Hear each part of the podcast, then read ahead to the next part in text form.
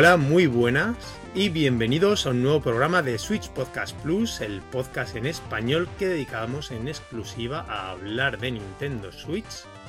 Yo soy Rafael Blasco, ¿qué tal? Conmigo, Joan Bastida. ¿Cuánto tiempo, Joan? ¿Qué tal? Mucho tiempo. Muchísimo. Mucho tiempo. Estábamos diciendo ahora, ¿no? Cinco o seis meses. Bueno, grabasteis uno. Sí, grabamos Eh, el del Kirby. Exacto, exacto. El del Kirby, el del Kirby. Pues sí que hace, ¿eh? sí, mucho, mucho. Uf. Uf, uf. Pero bueno, ya, ya vamos a. Volvemos de nuevo, poco a poco. Volvemos con Nintendo Direct, Sí, gorda, de las gordas, porque tuvimos la. La partner, era una partner, ¿no? La que hubo en junio. sí, un poco desconcertante esta Nintendo Direct. Mm. ¿Eh, ¿La de ahora o la de entonces, dices? La de ahora, la de ahora, ¿no? Ha sido un poco... Sacar lecturas es un poco difícil. Sí, da mucho juego a la especulación. Por muchos. eh, Sí, en sí. muchos aspectos. Muchos aspectos. Pues bueno, eh, hay mucha gente que la ha calificado como la direct de las granjas, de los remakes, ¿no? Y bueno, y muy japonesa, o de gusto japonés, también normal, porque ahora está siendo el Tokyo Game Show. O sea, con lo cual tenía. Sí, Era, era la direct previa, el Tokyo Game Show ha empezado ahora, estos, esos, estos días. O sea, que también tenía su sentido. Y además, muy curioso en el sentido, se hablaba de, creo que mm, cuando lo anunció Nintendo, decían para, para, creo que dijo invierno, ¿no? Títulos de invierno. sí. Y lo que nos hemos encontrado, más que invierno, ha sido los títulos 2023. O sea, ya Nintendo no ha anunciado nada nuevo de aquí que a final de año. Claro, es que invierno es 20 de diciembre a 20 de marzo. Eso también. Y, han ido, sí, sí, sí, sí. Algu- algunos se prolongan un poquito más y tal, pero sí que. U otros pone 2023 sin más. Pero bueno, siempre Nintendo te saca, Joan, a lo mejor yo que sé, ese lanzamiento de después de la Direct, o te anuncia últimamente, lo discutíamos el otro día, vamos, ya hemos tenido varios lanzamientos estos dos últimos años, te anunció el juego, en, yo que sé, el Astral Chain, primero que me da la cabeza, te lo anunció en la Direct de ju- en, la, en el E3, en junio, te lo saco en agosto. Eh, Paper Mario con un tweet, creo que salió con dos meses. Y así ha habido unos cuantos gordos. O sea, además títulos de First Party. Pero bueno, pues 2023 y más, y más allá. Eh, vamos a dar un repasito, si te parece. Vamos. ¿Vale? Bueno, lo primero es lo primero. The Legend of Zelda. Ya tenemos título. Tenemos fecha. Para celebrar, para celebrar cumpleaños, ¿no? Que te lo han Sí, sí, puesto. sí, sí, sí. No, no hay fecha mejor. Ya sé que me, ya sé que me van a regalar. Se lo tienen que pensar mucho esta vez. ¿no? No mucho. Y bueno, verse no se vio mucho. La verdad es que fue más teaser. Fue incluso más teaser que lo que habíamos visto, Ah, no se vio nada. ¿no? La última vez hace un año y pico. Que fueron 20, 30 segundos. Sí, porque era como de un minuto, minuto y medio, pero la, la mitad del vídeo eran letras y no sé qué y tal. Solo, si- Sí, los grabados en la piedra, ¿no? Así que salía. Sí, era Link corriendo, que saltaba para abajo y se montaba en un pájaro metálico volador o planeador o algo así para, para ir a, a la parte inferior, ¿no? Y ya está. No, no se vio más, ¿no? No, no mucho más. El título es Tears of the Kingdom, lo cual había mucha confusión, incluso entre el- los aficionados anglosajones, ese Tears, si se refería más a, a- a lágrimas de llorar o como a Tears de desgarro. Porque claro, el mundo se fragmenta, está como desgarrado, ¿no? Eh, Se ven como muchos islotes que parece que han surgido del, del Hyrule, ¿no? De, y que se elevan. Entonces estaba un poquito las dudas. Aparte también está, ya sabes, las dudas de que si, si la razón del título ha sido la cual por la cual no se ha emitido en, en Reino Unido. En Reino Unido. Que, Sí. que también es casualidad, ¿eh? Es casualidad. Sí, no lo sé, no creo. A ver, pero bueno, mm, han retirado un Advance Wars por, Mm. por la guerra de Rusia y Ucrania. O sea que vete tú a saber. Wars que ahí está en. Sí, Sí, bueno, pues. Sí, bueno, las lágrimas yo lo entendí más por lo que vimos en el anterior tráiler, ¿no? Que como el goteo aquel que caía del revés y aparecía en el líquido Link o algo, una cosa así era, ¿no? Podría ser. Eh, no sé, ¿crees que es una parte del mundo que se eleva o crees que es la antigua... ¿Cómo se llamaba? Eh, Yo no sé mucho de cronologías de el, Zelda. de- ¿eh? el del Skyward, la ciudad del Skyward. ¿no? También lo pensé, ¿no? Que estuviese relacionado con el. Claro, yo ya me pierdo en cronologías, la verdad, no sé en qué época se este, el Breath of the Wild se, se incardinaba. Ya sé, en principio sé que Skyward Sword era más como, pre- ¿no? La parte más antigua Sí, sí, los sí, sí. Zeldas, pero no. Entonces ahí me pierdo. 12 de mayo de 2023, fecha sorprendente. Es desconcertante esta fecha. A ver, ya sabíamos que era 2023, a lo mejor esperábamos, pienso yo, un lanzamiento como el de Breath of the Wild marzo. Claro, es que a Zelda, no sé si erróneamente, al lanzamiento de este Zelda todos lo estamos uniendo, ¿no? O relacionando con el lanzamiento de la posible sucesora, continuación, nuevo modelo, ¿no? No sabemos. Hombre, tenemos que tener en cuenta que este año, pese a que Switch está arrasando en ventas, creo que es el primer año que tiene un descenso respecto al anterior. Hmm. Es no- y es normal. Es normal, claro. Pero quiero decir, el anterior fue tan bestia, tan bestia, tan bestia, que este ya se reduce un poco. Es de esperar que el año que viene se reduzca un poco, y aunque siga vendiendo muy bien, pero que ya la curva empiece a ir, aunque sea despacito, pero ya para abajo. Claro. En marzo que viene son seis años de consola, que sería de las más longevas de Nintendo. Porque son cuatro o cinco años, seis lo máximo, ¿no? Sí, y más en, so- seis- sobremesa, ¿no? A lo mejor en portátil siempre tienen esa vida más larga. Bueno, larga dependiendo, ¿no? Porque No, veces- no, no, no, ¿eh? Yo creo que si quitas Game Boy, todas las demás han estado en los 4, 5 años, 6 años. Y siempre a lo mejor, fíjate en el caso de Game Boy, fue un fenómeno especial como fue Pokémon, que le alargó la vida al final, porque Pokémon es un juego súper tardío de Game Boy. No me acuerdo si era el 94, a lo mejor 95, no sé si estoy diciendo una burrada. Pero claro que vino muy... la- Ya la Game Boy ya estaba súper vieja, pero aparece un juego que es un fenómeno mundial, ¿no? Y que te vende lo que no está escrito. Pero sí, es muy atípica Switch en este momento, en los ciclos de, de las consolas. Entonces, a mí mayo, o sea, mediados de mayo, si quieren lanzar una nueva consola en marzo, me parece extraño, ¿sabes? O sea, igual la lanzan en mayo la consola, pero sí que sería una, una novedad, yo creo, mundial esto, histórica, ¿no? Un lanzamiento en mayo de una consola es... mm, Yo no recuerdo, ¿eh? No sé, a mí no me suena. No me acuerdo No las recuerdo. fechas de, de Dreamcast y otras así de cuando Igual, fue. igual, igual, sí, sin contar cosas extrañas o más marginales o algo que igual alguien dice, pues no sé qué cosa salió en, en mayo, ¿no? Pero yo lo veo muy extraño. Y también lo veo no muy cerca, pero no tan lejos del noviembre habitual de Zelda. Son cuatro meses, no, seis meses. Seis meses. Pero que Nintendo no tiene ningún problema en guardarte un juego en un cajón. No. Mira, mira Xenoblade. Xenoblade, Sí. a saber los meses que llevaba hecho para que dijeran, no, no, vamos a sacarlo dos o tres meses antes de lo que habíamos dicho, ¿sabes? que vamos a ver, el juego llevaba tiempo ya rematadísimo. Y fíjate ahora, y, y adelanto un poquito, vamos a comentar, el este Fire Emblem Engage.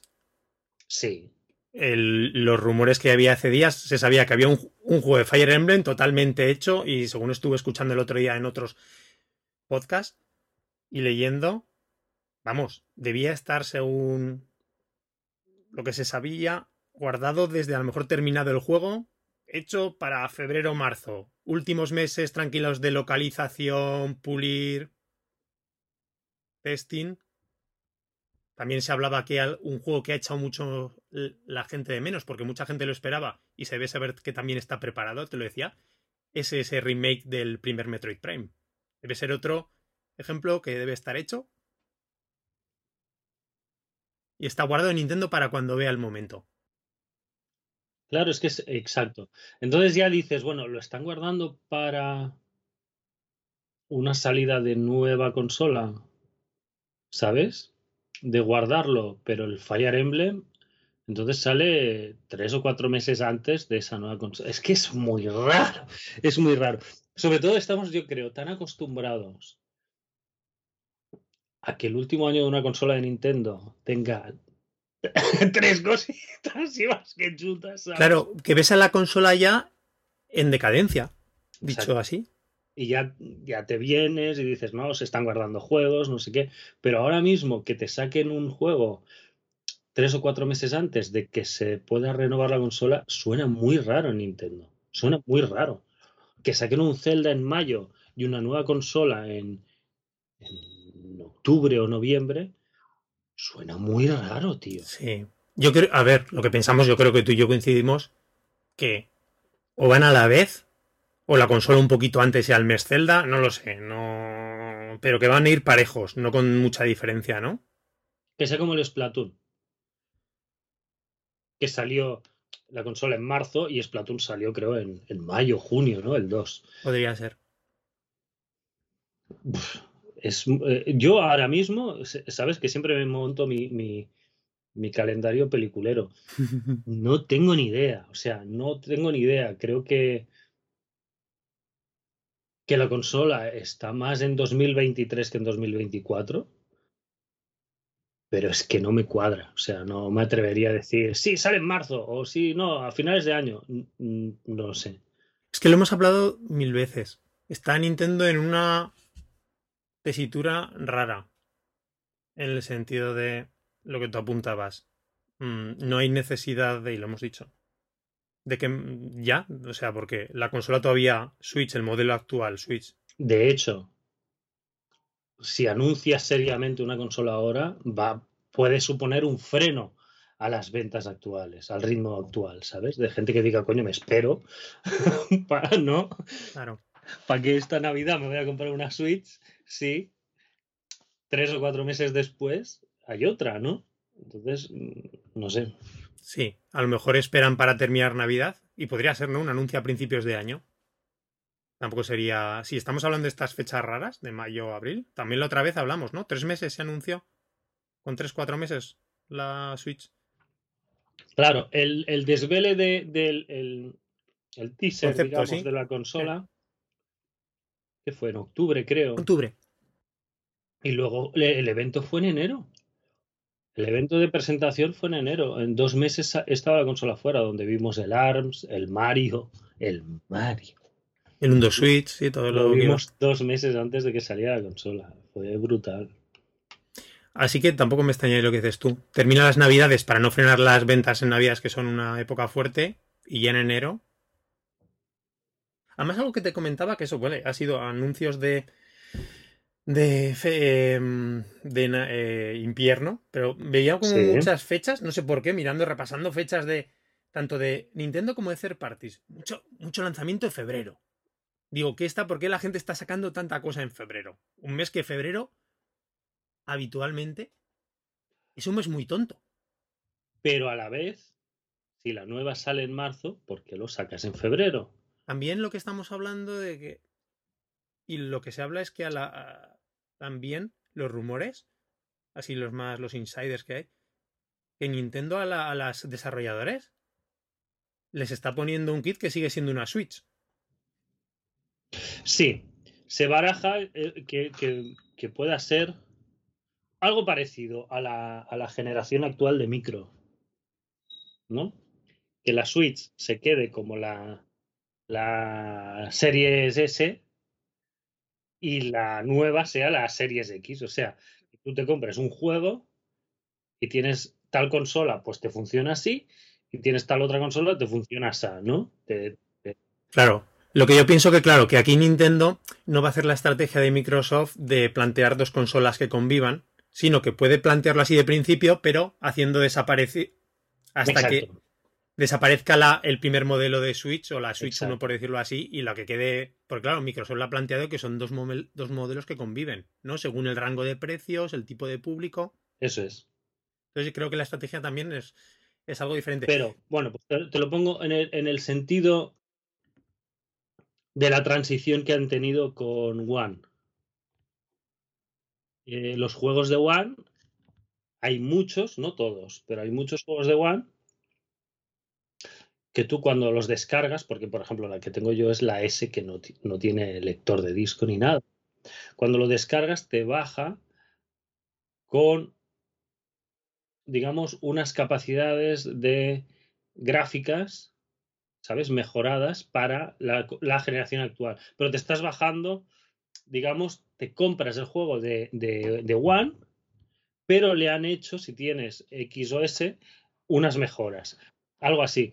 Eso yo creo que les ha servido para llenar un poquito el catálogo de- y del Game Pass, de, de tener un buen relleno Claro, visualmente majo, visualmente majo, cuando, porque esta generación, o sea, llevamos dos años y parece que, que va al ralentí, ¿no? La, la, la- la- la nueva generación de las...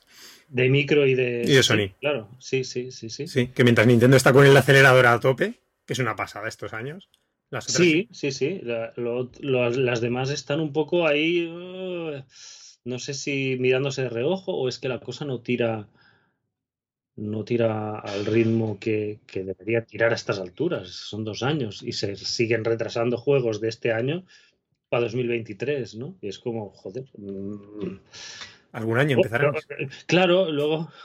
No es que una generación de Sony de micro duran 7-8 años, coño, no. Normal. Claro. Si arrancas al tercero, si arrancas al tercer Exacto, año, ¿no? exacto.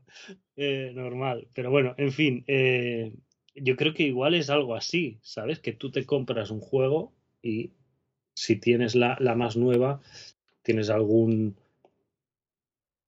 un plus de, de, de frescura en el refresco, en, en, en la resolución de, de- los juegos y, y un poquito de, de brillo, imagino, ¿no? En las luces y cosas de estas.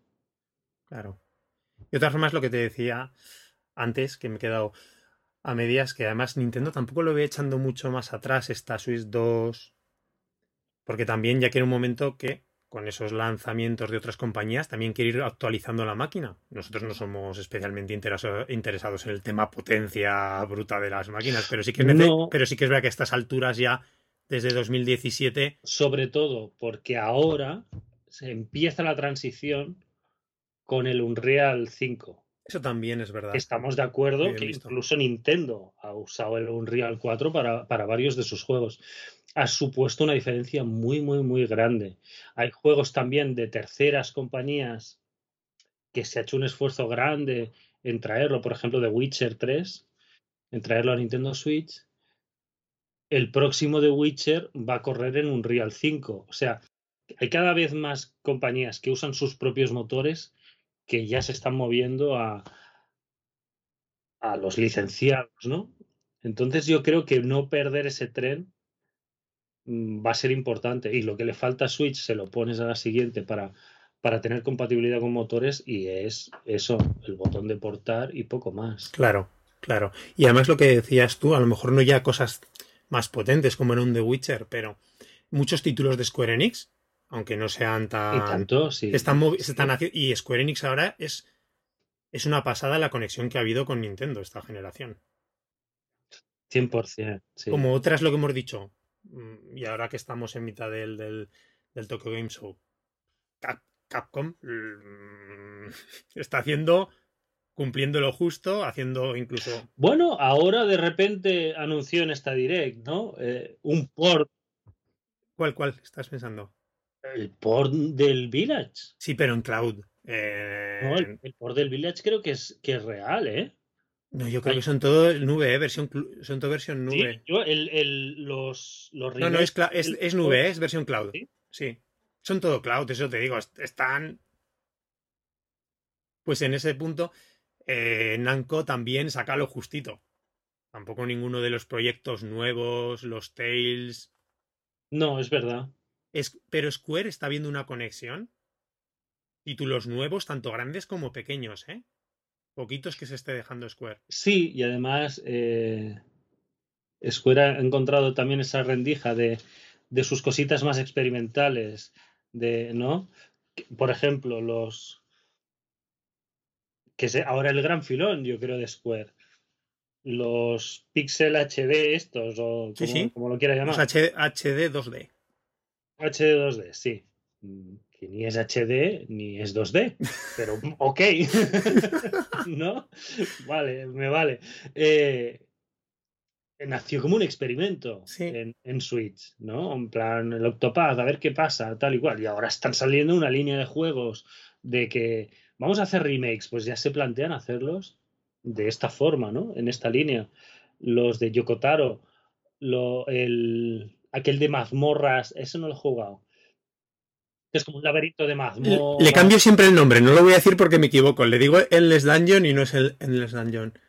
Mm. Y además dicen que está muy bien, tengo ganas de probarlo eso. Bueno, eso, eh, que no, es simplemente juegos de rol, digamos, más, más, más previsibles, ¿no? Que, que están sacando cositas muy guays y muchas. Sí, eso es lo que digo, tanto cantidad como calidad y de todos los niveles de producción.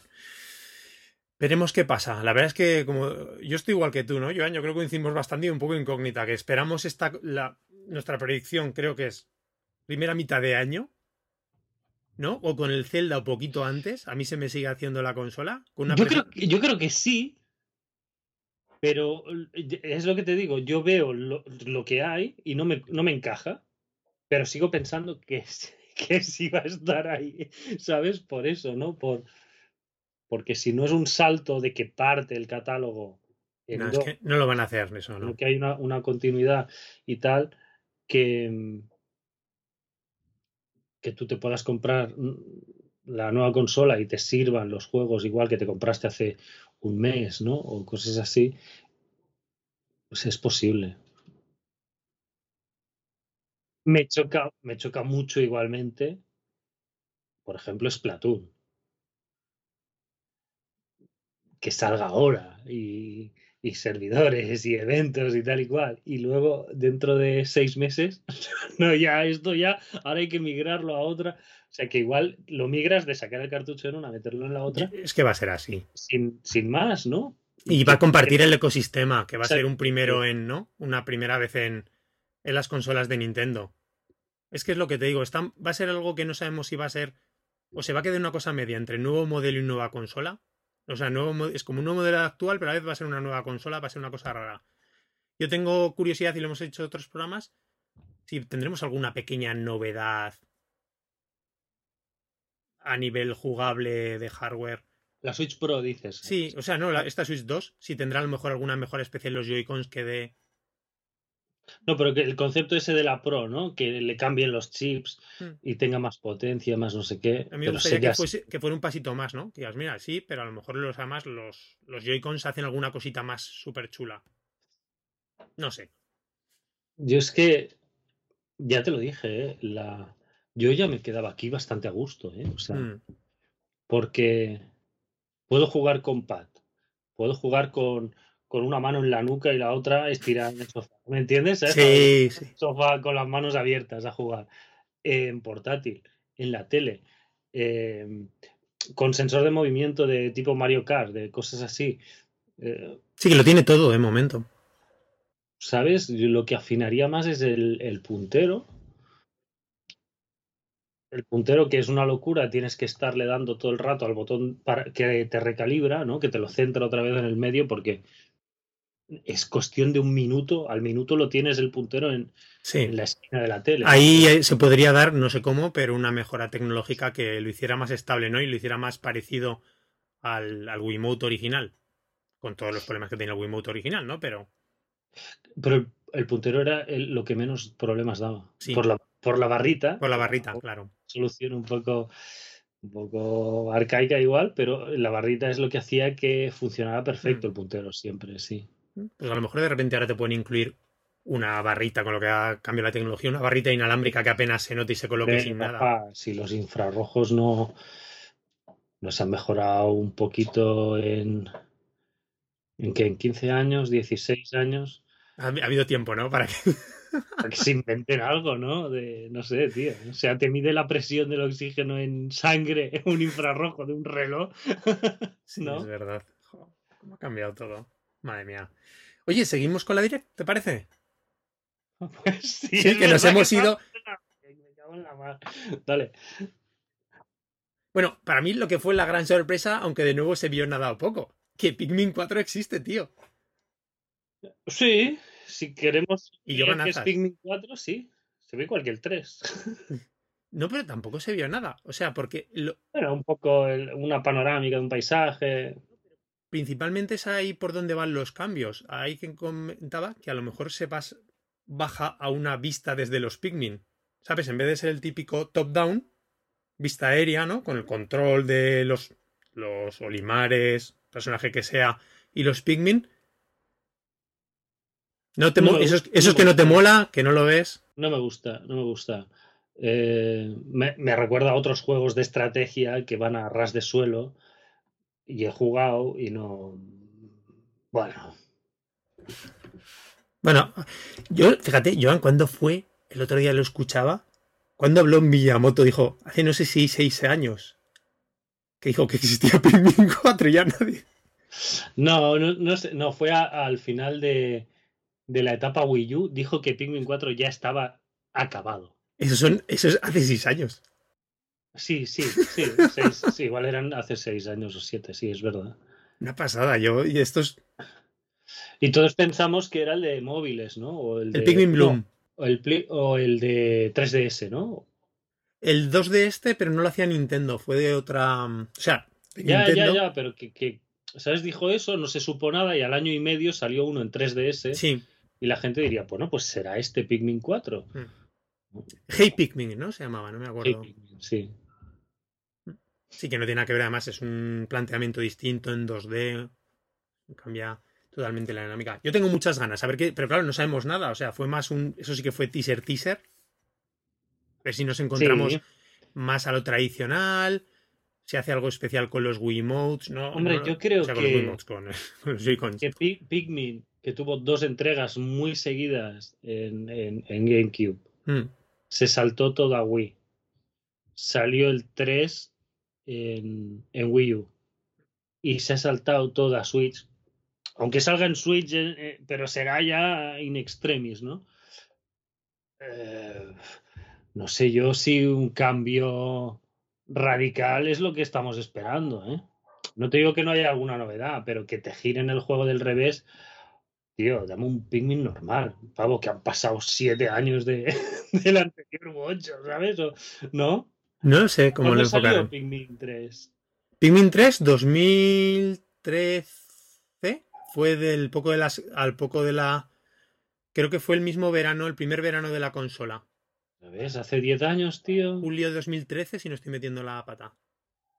Que, ¿sabes? No sé. No es un juego de estos de que han salido 15 entregas ya. No, ¿no? para nada, Dices, para nada. Vamos a darle un meneo, ¿no? no.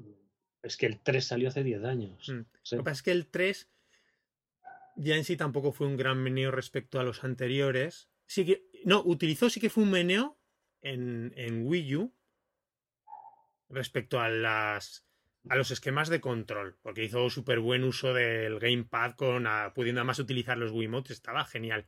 Que no he probado la versión deluxe, pero mm, entiendo que no puede reproducir la experiencia que era jugarlo en una Wii U, porque era muy con, con la consola en mente, ¿no? Creo que es un juego de independientemente del por que es para jugarlo en Wii U. Pero sí, no sé por dónde tirarán. En fin. También Fire Emblem, que decíamos, Engage. Este ya sale enero de 2023. Pikmin 4 está para 2023 fechado, pero de manera genérica, no hay mes ni, ni nada. Fire Emblem, ¿con ganas o qué después de Three Houses, John? A ver, sí, con ganas sí. Eh, lo que pasa es que no sé si ponerme gafas de sol para jugar este juego o algo así, tío. O sea, uf, mira que me gustan los colorines, pero está súper saturado. O sea, parecen pegatinas de, de bollería industrial, ¿sabes? Esas pegatinas que te dan con el bollicao o algo así. ¿Todavía comes bollicaos? O sea, yo como lo que me encuentro. Eh,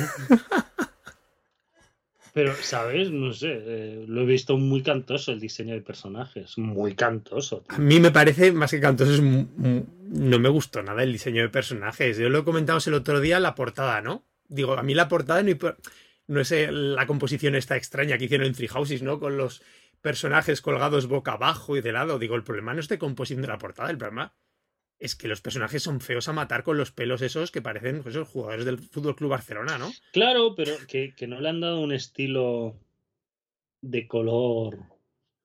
Le han dado como RGB puro y duro, tío. O sea, el rojo es rojo, Rojo. 100%, el azul es a, a saco, ¿sabes? No, no, no hay como matiz, es todo súper. No sé. Entonces, bueno, supongo que sí es Fire Emblem. mm, Pero sí que me, me sorprende que me ha echado atrás el. A mí el diseño artístico de digo también no me ha gustado nada. Como el Three Houses todavía lo tengo pendiente de jugarlo, pero es un juego que me apetece jugar un montón. Este ha cogido un. No sé, me recuerda mucho a muchos animes actuales que tienen tampoco especial gracia con los el diseño de personajes, Sí, sí. que te parecen todos genéricos a ambos no poder. Veremos después también cómo se enfoca la jugabilidad y demás. Pero bueno, lo tenemos a la vuelta de la esquina. Y el Sí. último anuncio de juegos de Nintendo, de juegos como tal, fue el remake de Kirby's Adventure, como se llamó de Wii en Europa. En Estados Unidos se llamó Kirby's Return to Dreamland, que es como se ha quedado. Qué guay, a mí es un juego que mm, no me gustó varias cosas de este remake lo que se vio, como por ejemplo el, el estilo artístico. El otro era- es un juego en 3D, ¿no? De Kirby. O sea, era- es un juego de 2D de Kirby, pero ya es con tipo, todos. es como el Star Allies, Exactamente. pues, tal cual. No, no, pero el estilo visual es muy, muy, muy parecido Allies. No, pero me refiero respecto al original, si te. No sé cómo se llama la técnica en dibujo. Por ejemplo, han perfilado todos los. Eso no es del original así. Han perfilado todos los, bordes de los personajes. A mí es un efecto. Se me ha hecho un efecto raro. A mí la impresión, como super fan de Kirby, que me mola. O sea, y yo entiendo que esto ha sido para cumplir el cupo del año, ¿no? Así, el Forgotten Land, la Tierra Olvidada, es un juego fantástico, ha funcionado genial. Hemos tenido en verano este pequeño juego descargable, el Kirby's Dr- Dream Buffet, que por cierto yo le he estado, le estu- le Sí. estado metiendo caña, muy divertido, pero bueno, es una cosa muy específica de multijugador. Y para mí ha sido como, mm, no tenemos proyecto grande, vamos a hacer, hacer un remake del de Wii, que es un muy buen juego, a mí me encantó, yo lo jugué de salida, además fue de los tardíos tardíos en Wii. No sé si fue Sí, 2000, el mismo 2012, el año del... sí, bueno, o, No, no, o en una región por aquí, otra región en unos Europa... meses más tarde. Sí, pero en Europa creo que lo vimos aquí, no sé si fue febrero o marzo de 2012, es el año que salió Wii U. Sí, mismo. sí, sí, sí. Que además yo creo que aquí en Europa especialmente lo jugó muy poquita gente. Ya, pues lo que dices tú. Época final de la consola. Que apenas ventas muy bajitas, mucha piratería también en aquella época. Y en aquella época es eso, que había mucha diferencia entre territorios y en Europa se- sentimos, yo creo, un poco como que no hay juegos, no hay nada, vamos a rascar qué no hemos sacado en Europa, ¿no? Y salieron grandes juegos, ¿no? Debido Sí. a eso. Sí que tuvimos el trío de RPGs. Exacto. 2012. The Last Story fue 2012.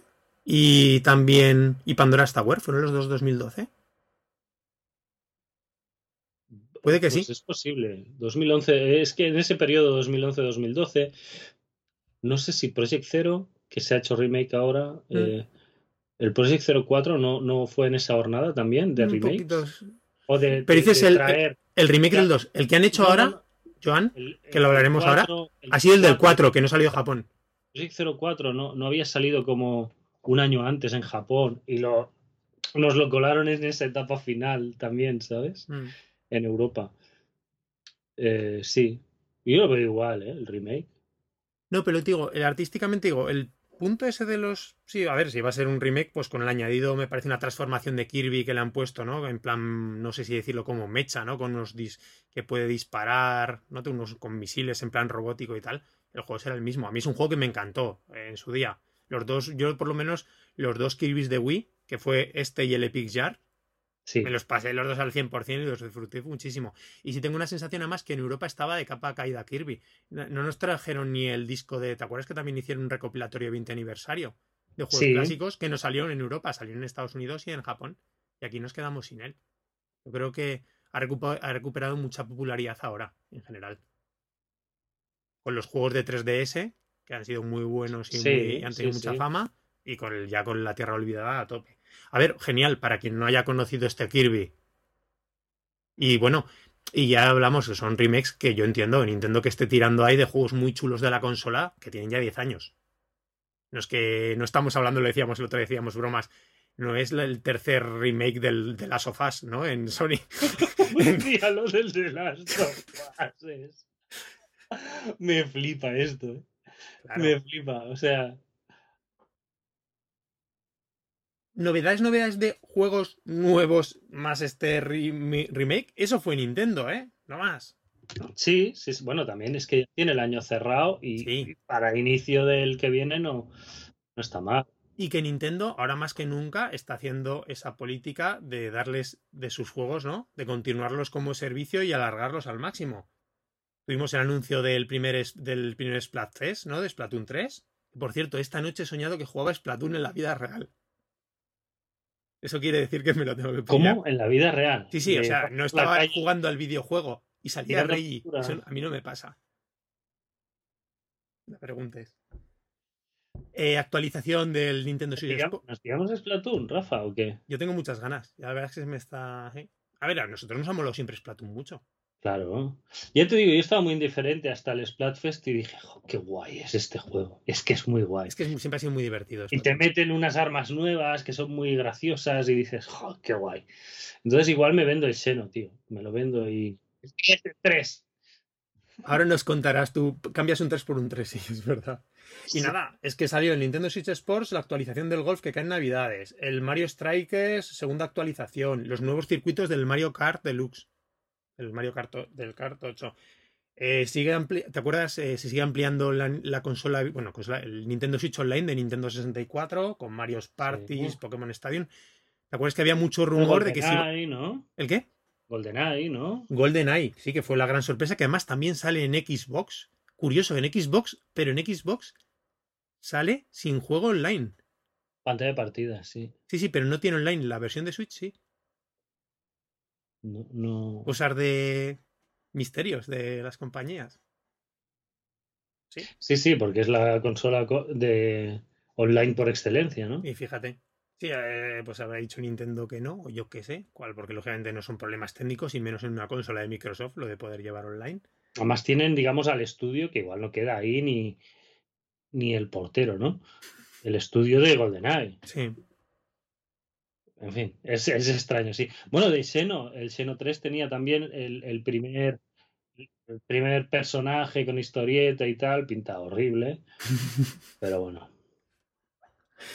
Y básico. Ah, y el que, oye, que me moló mucho, que no es exactamente de Nintendo. ¿Viste? ¿Sabes los juegos estos de Fitness Boxing? Que los publica Nintendo, pero los hace una desarrolladora que se llama Imagineer. Si no lo El dicho. puño de la estrella del norte, ¿no? Es el juego, pero me moló el concepto. Que además este, el anime, yo no lo he conocido mucho y ni la serie, y es súper famoso, sobre todo en Japón. Este además que revienta cabezas de los puñetazos. Digo, yo creo que lo van a llevar a. Eso no se vio. No, no sé bien. Yo este solo lo conocí por porque al inicio de Wii U sacaron un, un Musou Sí, es que ha tenido varios. y, y tenía la eShop tan pocos juegos durante bastante tiempo que siempre te salía. Esto, te entrabas a buscar cosas y, tal, y siempre te salía el Musou este. del Ostras, no sé, no sabía que estaba en Switch, fíjate, porque sé que en, en No, no, en, en Wii U, en Wii U, ¿eh? Ah, en Wii U, vale, vale. Porque en Era- PlayStation siempre ha habido un montón. Y vamos, que ha habido- también ha sido. Allí es una franquicia clásica en Japón y ha tenido juegos. El, jue- el puño de la estrella del norte, vamos. A patadas. Oye, eh, third parties, grandes lanzamientos. La, mm, yo creo que lo de más peso fue anunciado la segunda parte de Octopath Traveler. Sí, Y además ya para febrero. Guay, hace poquito me pillé el primero, que no lo tenía y no lo he jugado. Y tengo ganas. A lo mejor me ha entrado ahora más el mono de este HD 2D después de jugar al Triangle Story. Triangle Strategy, nunca lo ya. Nunca, lo- nunca lo diré. por- eso. llamaré por su nombre.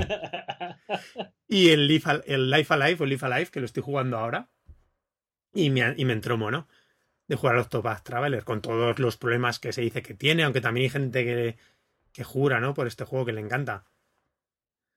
Pero bueno, muy buena pinta, la verdad sigue más espectacular. Incluso yo diría que el primero lo recuerdo como un juego de estética y diseño artístico más oscuro, ¿no? Colores más apagados. Y este me dio como un pelín de Sí, salto. Lo vi mucho más más colorido. El otro, el otro era muy, sí, muy, muy oscuro, con luces muy, Tenues, muy apagado todo. muy cálidas, muy rojas y naranjas Sí. y tal, ¿sabes? No era una luz clara. Sí. Y este, a ver, tiene muy buena pinta, ¿no? Además, este ya sale, si no recuerdo mal, multiplataforma. Ya la otra vez fue exclusivo de Switch, después pasó a PC y en Xbox. Sí. Que por cierto, dijeron eh, que este Octopath Traveler 2 no sale, en X- no sale en Xbox, pero sale en PlayStation. Bueno, porque yo imagino que acabará en el Game Pass. Y entonces, Lo último que leí, Joan, es Que salió el Game Pass porque pagó micro, el por de Microsoft, de, el por de Xbox lo pagó Microsoft. Sí, pero, pero aunque no fuera así, o aunque siga siendo así, lo lógico es que sea el fin del camino el Game Pass. Puede ser. ¿Sabes? O sea, un juego que tú esperas vender por 40, 50 euros cada caja, no lo vas a sacar en un servicio de suscripción de 10 o 12 euros al mes, ¿no? No, tiene, para mí no tiene ningún sentido, pero hay gente últimamente que le parece Lo normal. Cuando ya las ventas se estancan, pues ahí eh, le cobras a Microsoft su, su pico y lo pones en el Game Pass, ¿no? Hmm. Y es una manera más de sacar un dinero. También eso qué significa, si es así, pues que la compañía que haga eso no espera sacar rendimiento comercial En Xbox. en Xbox. O sea, simplemente cobrarle la cuota a micro directamente para que lo saquen en el Game Pass, pero que no cuentan con vender más de cuatro cajas. Sí. Bueno, es el modelo. Es el modelo que tiene. Sí, yo tengo mucha curiosidad de cuál es el, el ratio de ventas real en las consolas de Microsoft ahora mismo, ¿eh? Que en algunos juegos seguro que sigue siendo alto. Pero me plantea mis dudas. Por cierto, también, si he dicho que, este, que esta direct fue la direct de las granjas. Harvestelia, que sale ahora de Square Enix, que sale, creo que no sé si es en noviembre, con demo el ya en la eShop para probarlo. Ni tengo que decirlo, no sé si a ti qué te pasa, Joan.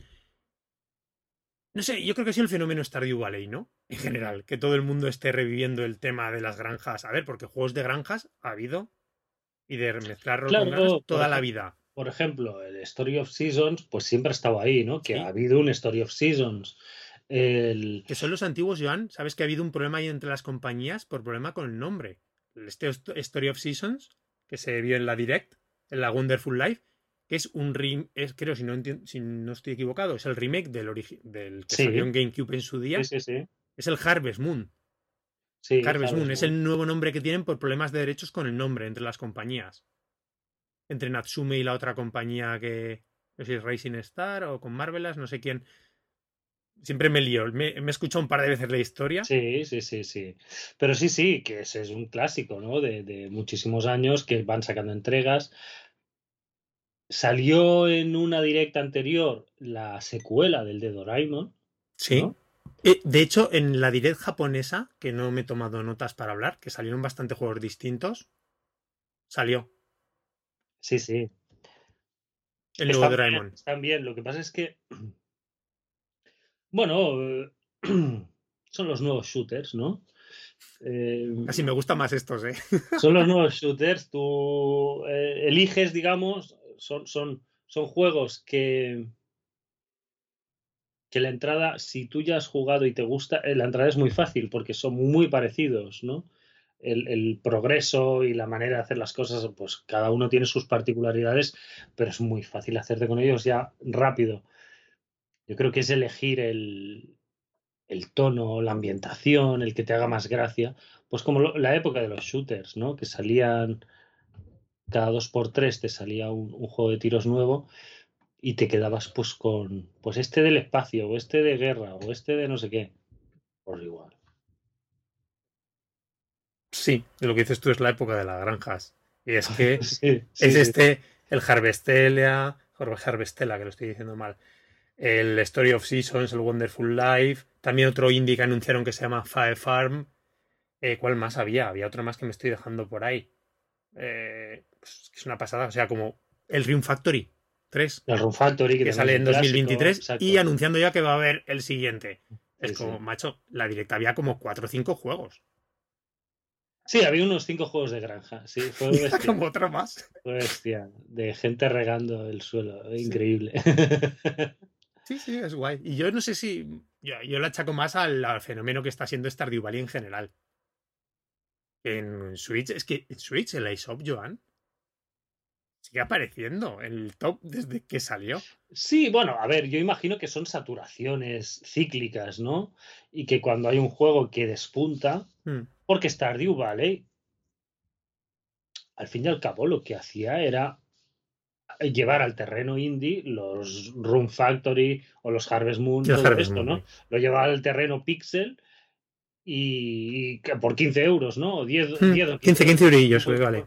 muy, muy baratito. Y ya está. Lo que pasa es que estaba muy bien hecho, era muy gracioso y luego se expandió mucho y tal. Y ese éxito es el que supongo que anima, pero no inventó nada. Es como, como Fire Emblem. Los juegos de estrategia por turnos, o sea, habían dos o tres juegos, pero de repente Fire Emblem, además que Nintendo lo explicó, en 3DS dijo, bueno, vamos a ver qué pasa con esta saga, pues en 3DS explota y a partir de ahí han salido millones de juegos de, de estrategia por turnos, tío, pero muchísimos. De todas las compañías. Es, es, es bestial, que alguna vez en alguna direct lo hemos dicho, ¿no? Que hostia, la mitad de los juegos eran todo de, de casiquitas, ¿no? De cuadrículas y, y tal. Lo que pasa es que los de granja es más llamativo, ¿no? Sí, es un género muy, espe- muy, muy específico, la estética, sí. Es curiosísimo. Oye, el que mm, bastante curioso, no sé si tú ya lo has jugado, ya se había filtrado hace semanas, el It Takes Two. No, no, no lo he jugado porque. Bueno, lo tengo en, en Xbox, pero no tengo dos mandos. No me voy a comprar un mando de estos de 70 euros, ni loco. Y igual lo juego en Switch, ¿sabes? Me compro el juego y ya tengo los dos mandos, ¿no? Aquí se nota que de todas formas Electronic Arts, eso, como mucho, los proyectos que ven que le encajan mucho, ¿no? En la consola, lo define. Eh, no sé qué decirte, ¿eh? O sea, Electronic Arts es que apenas saca nada ya. Por eso, y lo que sale es como, bien, sí, este nos pega mucho con el Claro, pero público, no- que no- yo ya no, no- sé cuál es es- el público de Switch. No es el 2007 de Electronic Arts, me refiero. Que habían 15.000 juegos de Electronic Arts, que estaba como en un proceso de voluntad creativa, de sacar cosas nuevas, de hacer algo diferente, tal y cual. Ahora están con un FIFA y, y cuatro cosas que les quedan ahí sueltas, tío, y tienen algunos estudios que no sé qué están haciendo, la verdad. Pero bueno, ganas, ¿no? Por la, toda la fama que tiene, ¿no? Como juego de cooperativo. También se puede jugar online, ¿no? El cooperativo. Claro, pero no me, no me parece que el- este juego sea ni para jugarse solo, obviamente, porque no se puede jugar solo, pero tampoco para jugar online. No, no, creo que es un juego de tener a alguien al lado. Con el, el, planteamiento que tiene, ¿no? Y la voluntad de, de, hacer cosas distintas a la vez y cosas de este tipo. Yo, yo, en- desde el resto de lanzamientos, no sé si te llamo por terminar algo mucho más la atención, que me digas. El, has comentado el Project 04, primera vez que va a salir en, que va a salir en Europa localizado, ¿no? Y en Occidente en general. Sí, sí, sí. O sea que eso- Pues no, no, no recuerdo nada más especial, ¿no? Bueno, también el eShop, eh, Square Enix. Bueno, el Rabbids, ¿no? El Rabbids que, Ah, bueno, sí. También se. sale pasado mañana, como aquel que dice. Claro, es que no hemos hablado, es que este octubre va a ser brutal. Para mí este es un fijo, sí. Este tengo que hacer lo que sea. Para conseguirlo. Sí, me volveré a comprar Xenoblade para volverlo a vender y, y sacar pasta para el Rabbids. Oh, es que qué octubre vamos a tener, ¿eh? Persona 5 de Royal. Vamos a tener el también Nier. Vamos a tener Sí, el. Rabbids. Persona 5, uf, pues es igual, me lo dejo para Claro. el Game Pass. Joan, el Rabbids. Sparks of El sí, sí, sí. sí, y sí. Bayonetta 3. Pero Bayonetta no tengo tantas ganas, porque voy tan, tan estresado, Rafa, que uf, yo creo que me va a agotar. ya es un juego que te agota, ¿sí o no? Sí, que es muy demanding. Sí. Hay niveles de, de bayoneta que, que te llegas a un punto altísimo y acabas de joder. joder. Pero, no sé, igual me espero un poquito con Bayo, sí. A ver, es un mes que está tan saturado de muchos juegos que a lo mejor no hemos jugado, ¿no? Sobre todo si no, pues a lo mejor ni y Persona 5, si no has tenido, ¿no? PlayStation o has tenido Xbox, en su caso, pues no has probado, con lo cual, para público de Nintendo, son todo novedades en mucho caso. Y son cuatro, son cuatro titulazos en un mes que dices, vamos, que salvo que seas algún amigo nuestro de los que mete caña, que te da 10 horas el día por, ¿no? No, es que no puedes jugarlo todo, está claro que, hay que ir repartiéndose un poquito, pero va a ser un mes fantástico. A mí me moló mucho de la Direct por ir terminando el anuncio de Tunic, que me lo esperaba, este indie que se estrenó en Game Packs, que es como de un zorrito, porque creo que en PlayStation no sé si está todavía, o creo que también se anunció en alguna... No sé si está ya en Sony, si va a estar, me suena que sí que se había anunciado. Bueno, un juego de vista isométrica con un zorrito con túnica de Link, escudo como Link, como un Zelda, básicamente. Muy chulo, también tiene unas mecánicas especiales, lo cual no lo hace simplemente un clon más ¿no? de la, de la fórmula. Sí, sí, sí, ha tenido muy buena, muy buena acogida. Muy buena recepción crítica. Siempre he tenido la duda de lo típico si no hubiese sido en el Game Pass, ¿no? Que lo están jugando todos, entre comillas, de gratis, si este juego hubiese tenido la repercusión que ha tenido. bueno, es, es, una parte buena del Game Pass. Claro, en ese sentido sí. Sí, yo he jugado a algunos indies que he visto en Switch, pero que nunca he llegado a comprar porque los mm. pues, un poco raros. Algunos me han gustado un poco, otros menos, pero, pero te animas a, probar algunas cosas de las que dices, bueno, esto a ver qué tal. Pues a ver, yo con ganas, la verdad. No sé si lo cogeré porque es final de septiembre, se junta todas muchas cosas, tengo muchas cosas a medias, pero tarde o temprano Tarde o temprano, sí, demasiado. Tarde o temprano va a caer. Eh, el lanzamiento, bueno, los aficionados de los shooters, el Radiant Silvergun. Yo pensaba que Treasure iba a sacar algo nuevo con el aniversario, pero está sus shooters super clásicos, ¿no? Y grandes obras del género. Pues bueno, apareció en la, en la ISOP directamente de lanzamiento. Y bueno, ya hemos comentado casi todo. Un par de curiosidades te iba a llamarle eso, que fallaron, por ejemplo, muchos rumores que se iban oyendo meses, la ampliación del Nintendo Switch Online con otras consolas. Sí. Direct que pasa, direct que ni. Lo del Metroid. Ni portátiles ni nada, lo del Metroid que hemos completado. También lo, lo de juegos de GameCube. Y a mí me da la sensación que a lo mejor este rumor se ha creado que Nintendo no lleve idea. Es la sensación que tengo. Y se ha creado, por un lado, por el remake este que es la remasterización del Tales of Symphonia o que salió en GameCube en su día, que se ha anunciado para todas las consolas, en 2023. Y también este, lo que comentamos, el Harvest Moon. Digo, claro, son dos títulos de GameCube, de la época de GameCube, que aparecen más o menos, ¿no? Remasterizados, remakes. Pero que vamos, que de momento Nintendo revivir la época GameCube tal en Switch no tiene pinta, ¿no? Porque parece que tiene muchas ganas la gente. no sé qué impresiones te dejó la Direct. Yo creo que estamos en mi caso, esperando tanto a ver cómo se perfila de cara a la sucesora, que tampoco, realmente no hubo grandes anuncios, lo que dijimos, ¿no? Claro, es una direct que está muy bien, sí. como de medio ciclo, un poco, ¿sabes? De consola. Pero no es de, no estamos en el medio ciclo de la consola.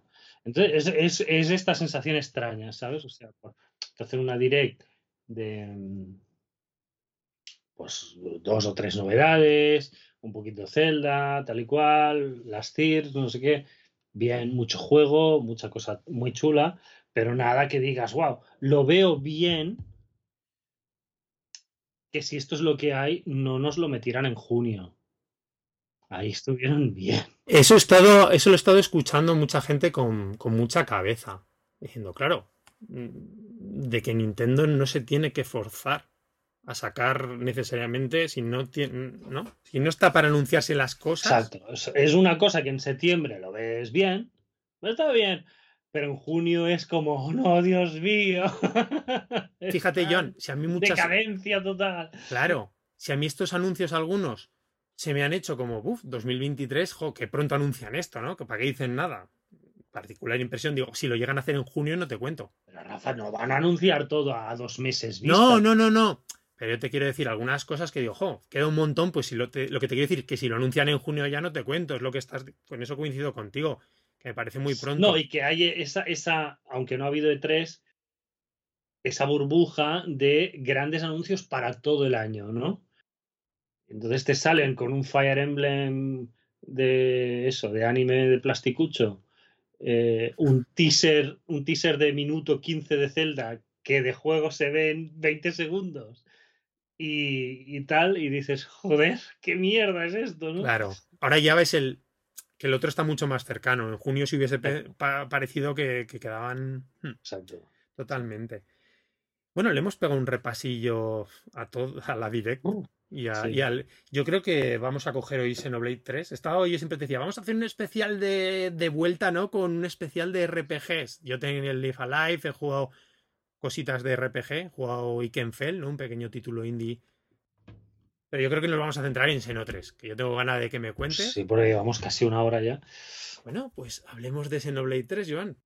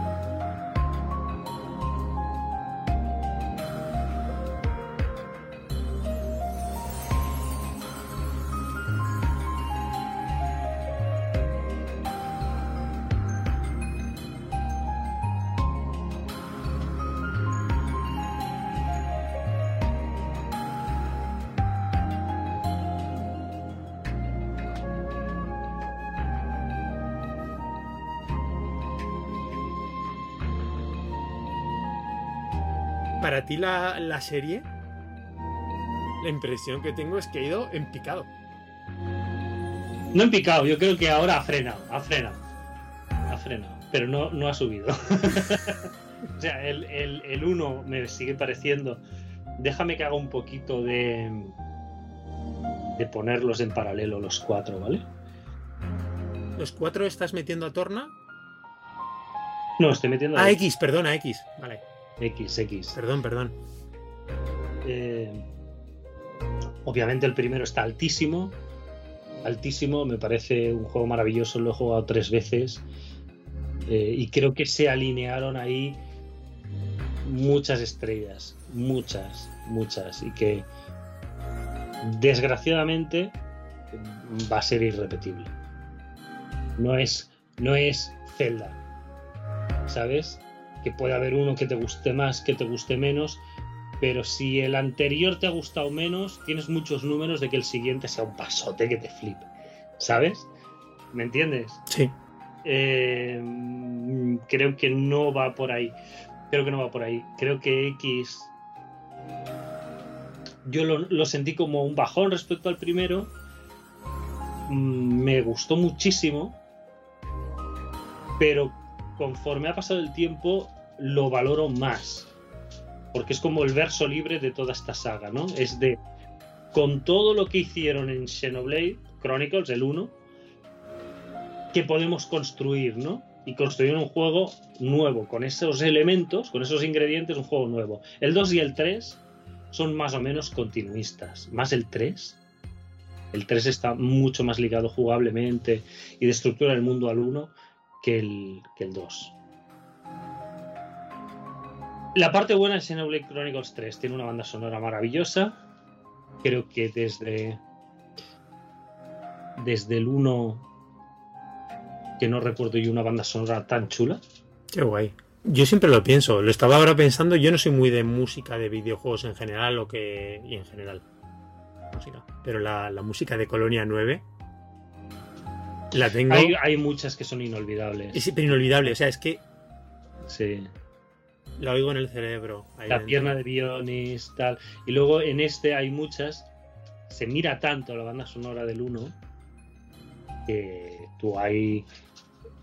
Hay momentos en, en, en este Xenoblade Chronicles 3 que entras en un escenario y empiezas a oír la música y dices, esto es el manglar de Saturul. ¿Sabes? Esto es el mar de Erith. O sea, han cogido ese tema y han dicho, hazme algo tipo esto. ¿Vale? Suena, muy, muy, muy, muy del estilo. La, la cueva de Tepra, hay una zona que la música es la cueva de Tepra. Igual, el mismo tono, el mismo fondo grave, eh, como de misterio, muy, muy, muy, muy igual. A favor. Mientras esté bien, eh, me gusta. Los escenarios es eh, un poco irregular, un poco irregular. Tiene escenarios que los he notado excesivos, o sea, son tan grandes, pero tan grandes que te agotan. Hay escenarios. Y incluso de verlos, ¿no? Que dices, me tengo que recorrer No, todo esto. Pero, por ejemplo, lo más cercano a eso es X. Pero X no es que fueran escenarios grandes, es que X no tenía pantalla de carga. Era el mundo en sí.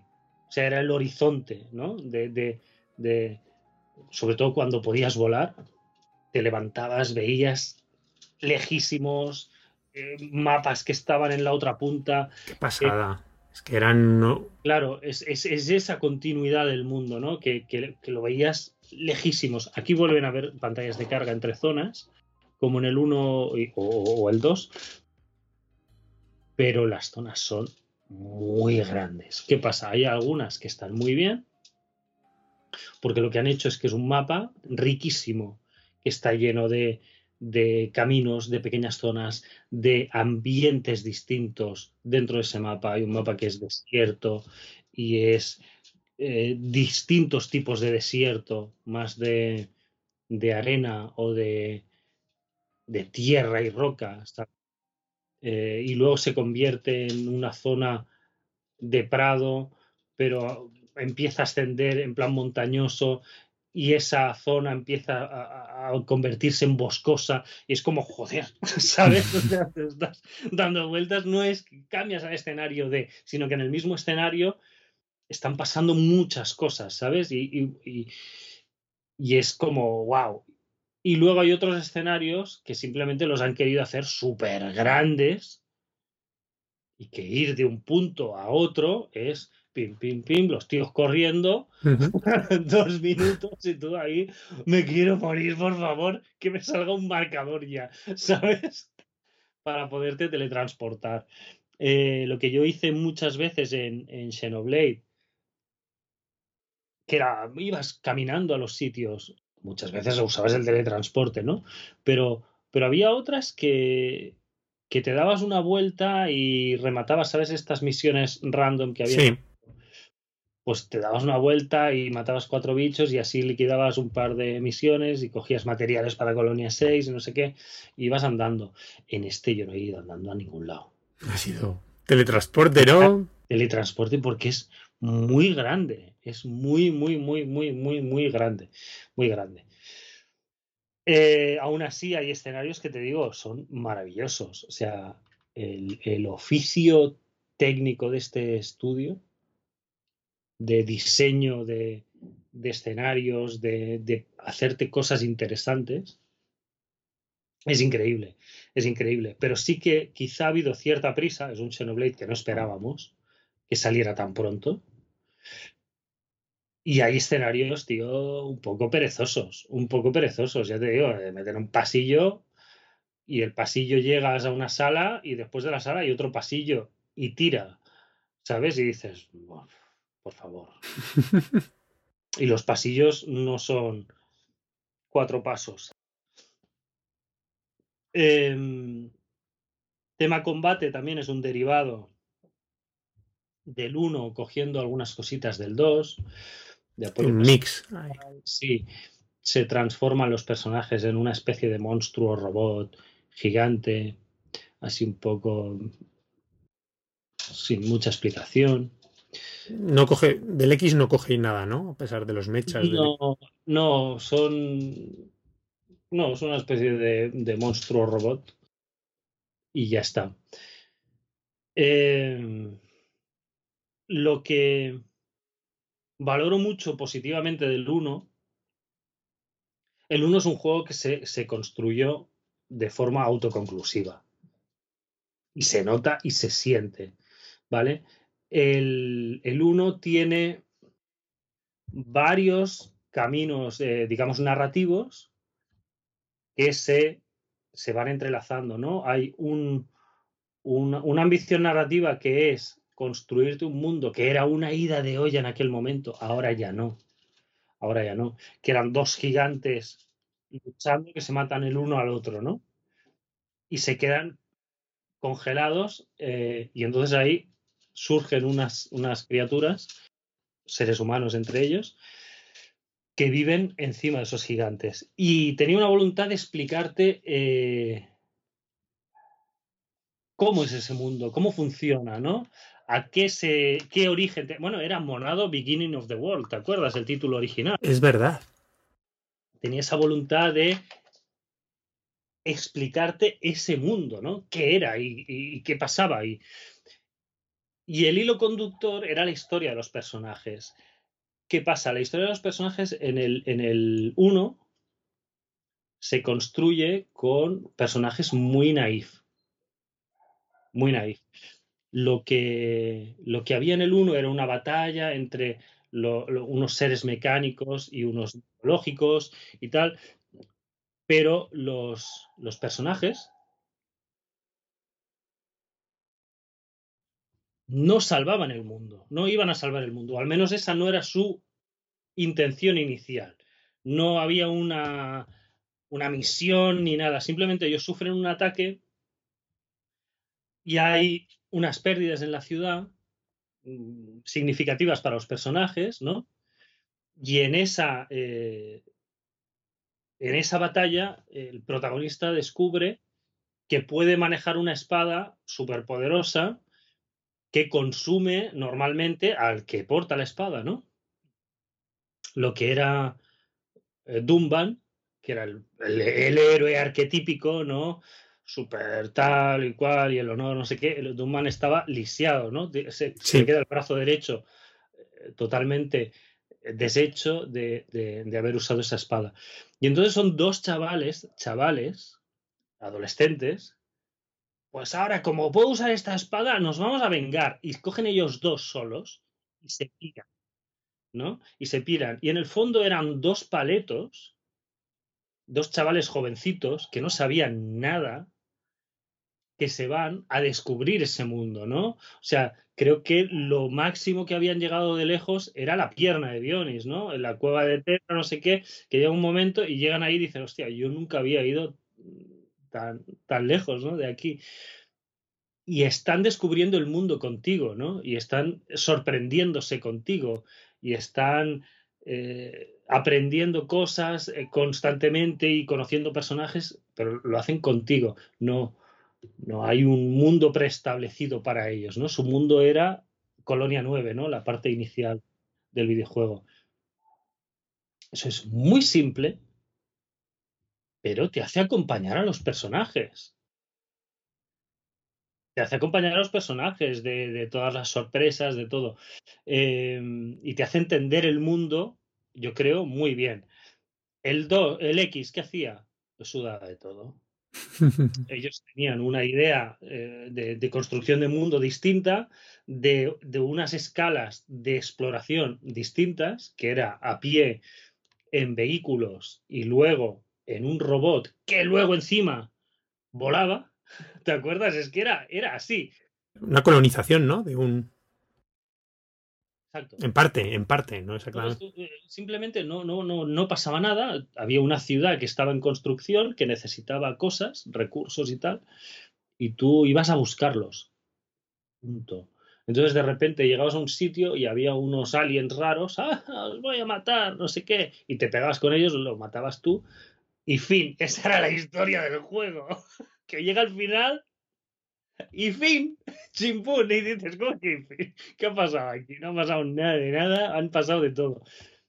Bueno, pues si no tienes nada que contar, no cuentes nada, ¿vale?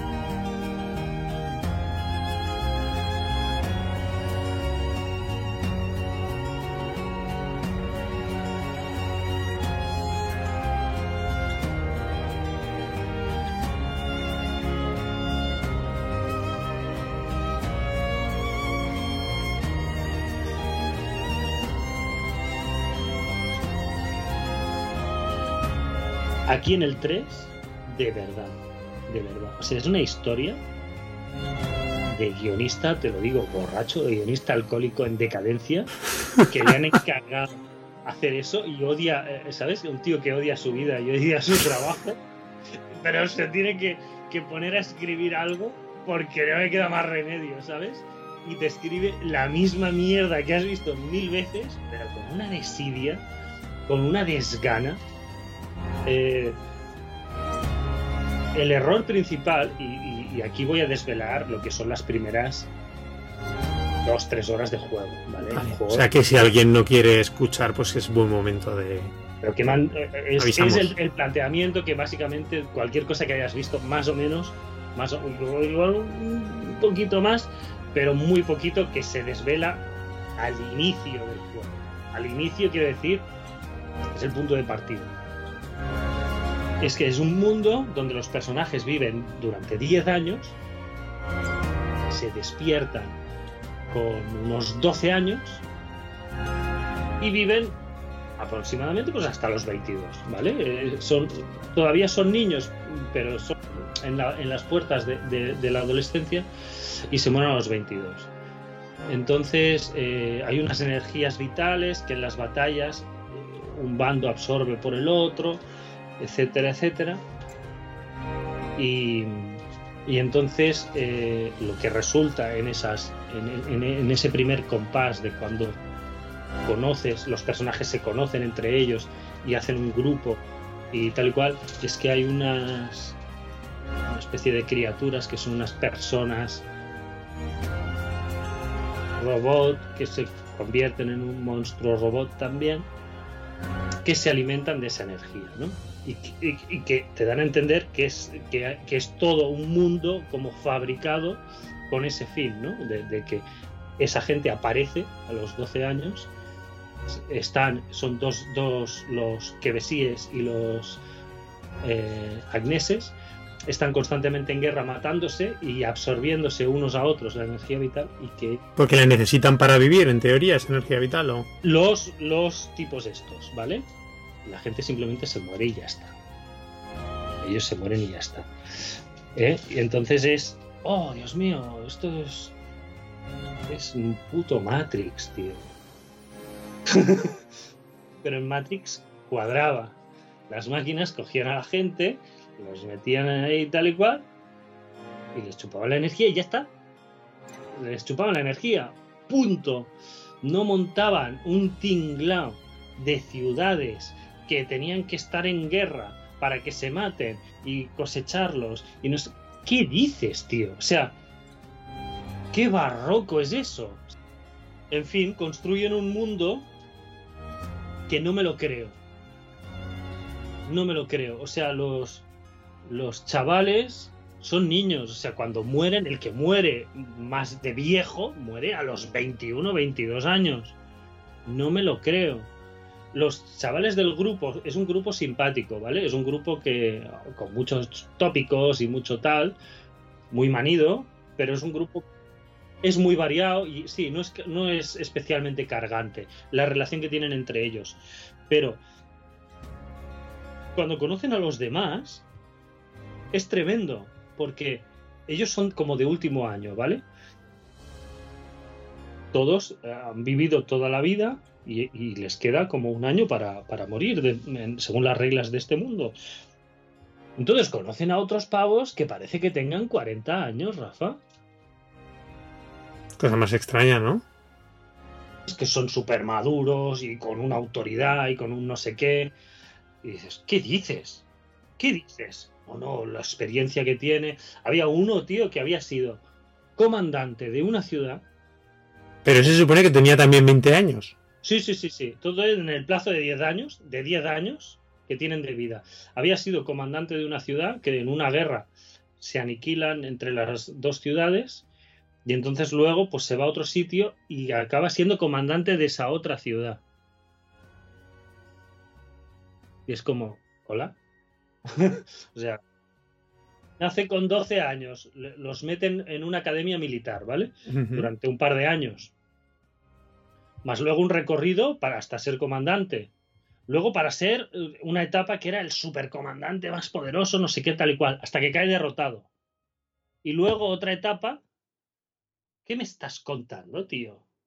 Sí, pero lo que dices ya no hay eh, falta de congruencia, ¿no? Que haya personajes ahí de apariencia madura o mayores Claro. como nosotros, si todos los personajes mueren a los 20 años, a los 20 Y luego hay cosas épicas y, o sí, esta, la batalla que hubo en no sé dónde. Oh, es que tú luchaste ahí. Tío, pues entonces, ¿qué fue? ¿Hace dos años esto que estás contando? Si tú luchaste ahí, es que no, cua- no cuadra. Claro. O sea Pero que ves se muchas incoherencias en la narrativa general del se mundo. meten un montón de embrollos por las historias que, que hace que no cuadra, no encaja, tío. No encaja. ¿Por qué? ¿Por qué ponerte esa limitación y tal? ¿No? La limitación es para que los personajes no se planteen nada del mundo más allá de batallar entre ellos, ¿no? No les da tiempo, literalmente. Pero no, no cuadra, no cuadra. Y luego, eh, una parte que está muy bien es que las historias secundarias eh, tienen, tienen historieta, ¿no? Tienen su tal, pero llegado, hay demasiadas historias secundarias. Porque según mi criterio hay demasiadas ciudades. Las ciudades son campamentos de tiendas de campaña, ¿vale? Vale. Y ya está. Eh, hay demasiadas, entonces eh, se repiten. Se repiten. Hay una ciudad que tiene problemas de suministros y tenemos que ir a buscar suministros. Te vas a la Ves que está estirado artificialmente hasta un punto, ¿no? En ese sentido. Hay una de copia y pega increíble. O sea, al final son misiones secundarias que al principio dices, jo, qué guay, pero si tú vas a reventar el juego y hacerlo todo, haces la misma misión 15 veces.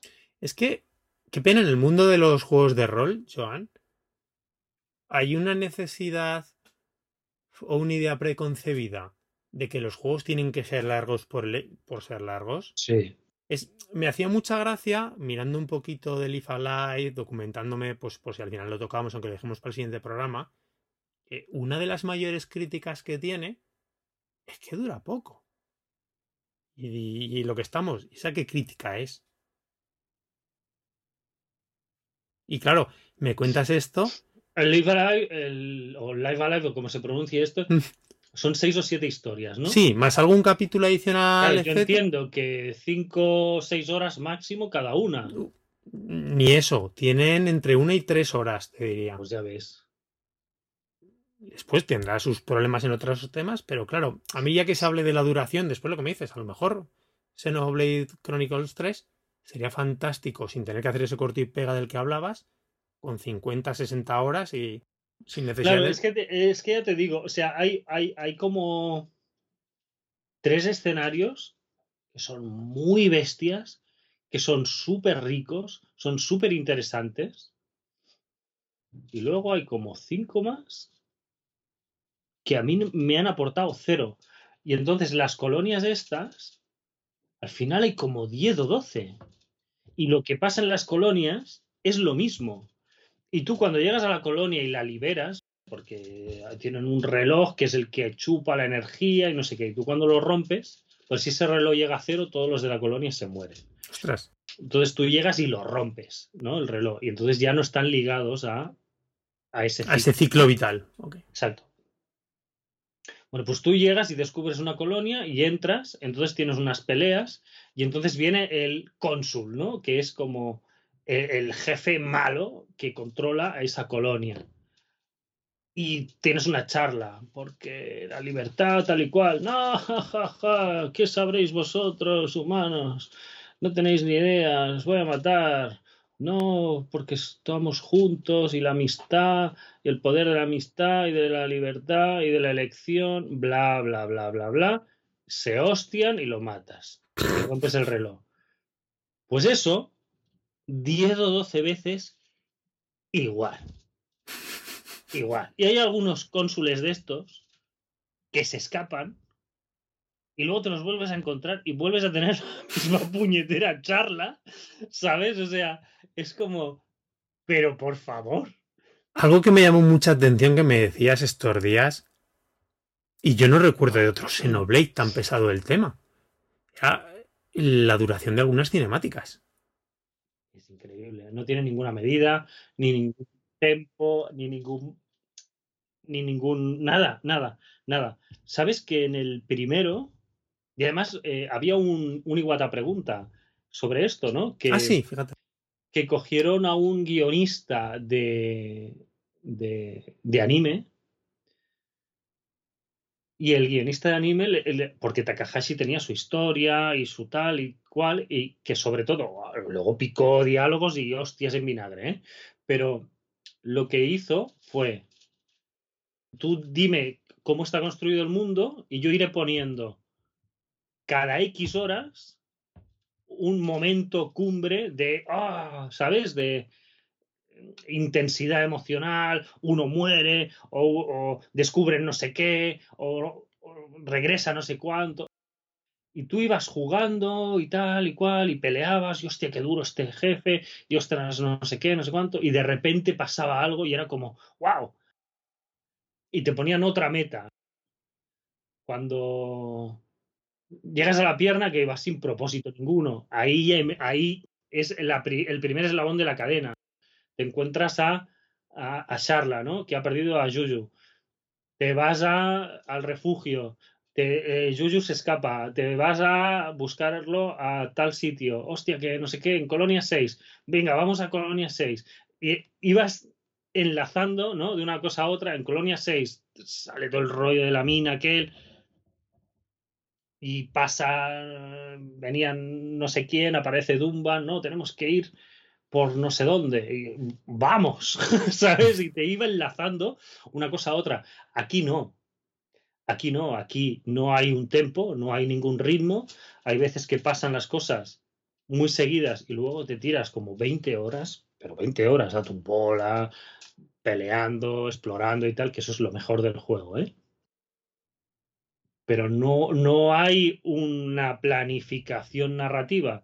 Luego cuando te la encuentras es un copia y pega y luego hay unas totalmente desmedidas. Es lo que te digo, hay dos, dos, dos escenas en el juego, creo que son, quizá tres, pero dos seguro, seguro porque porque estaba sufriendo yo ahí, ¿vale?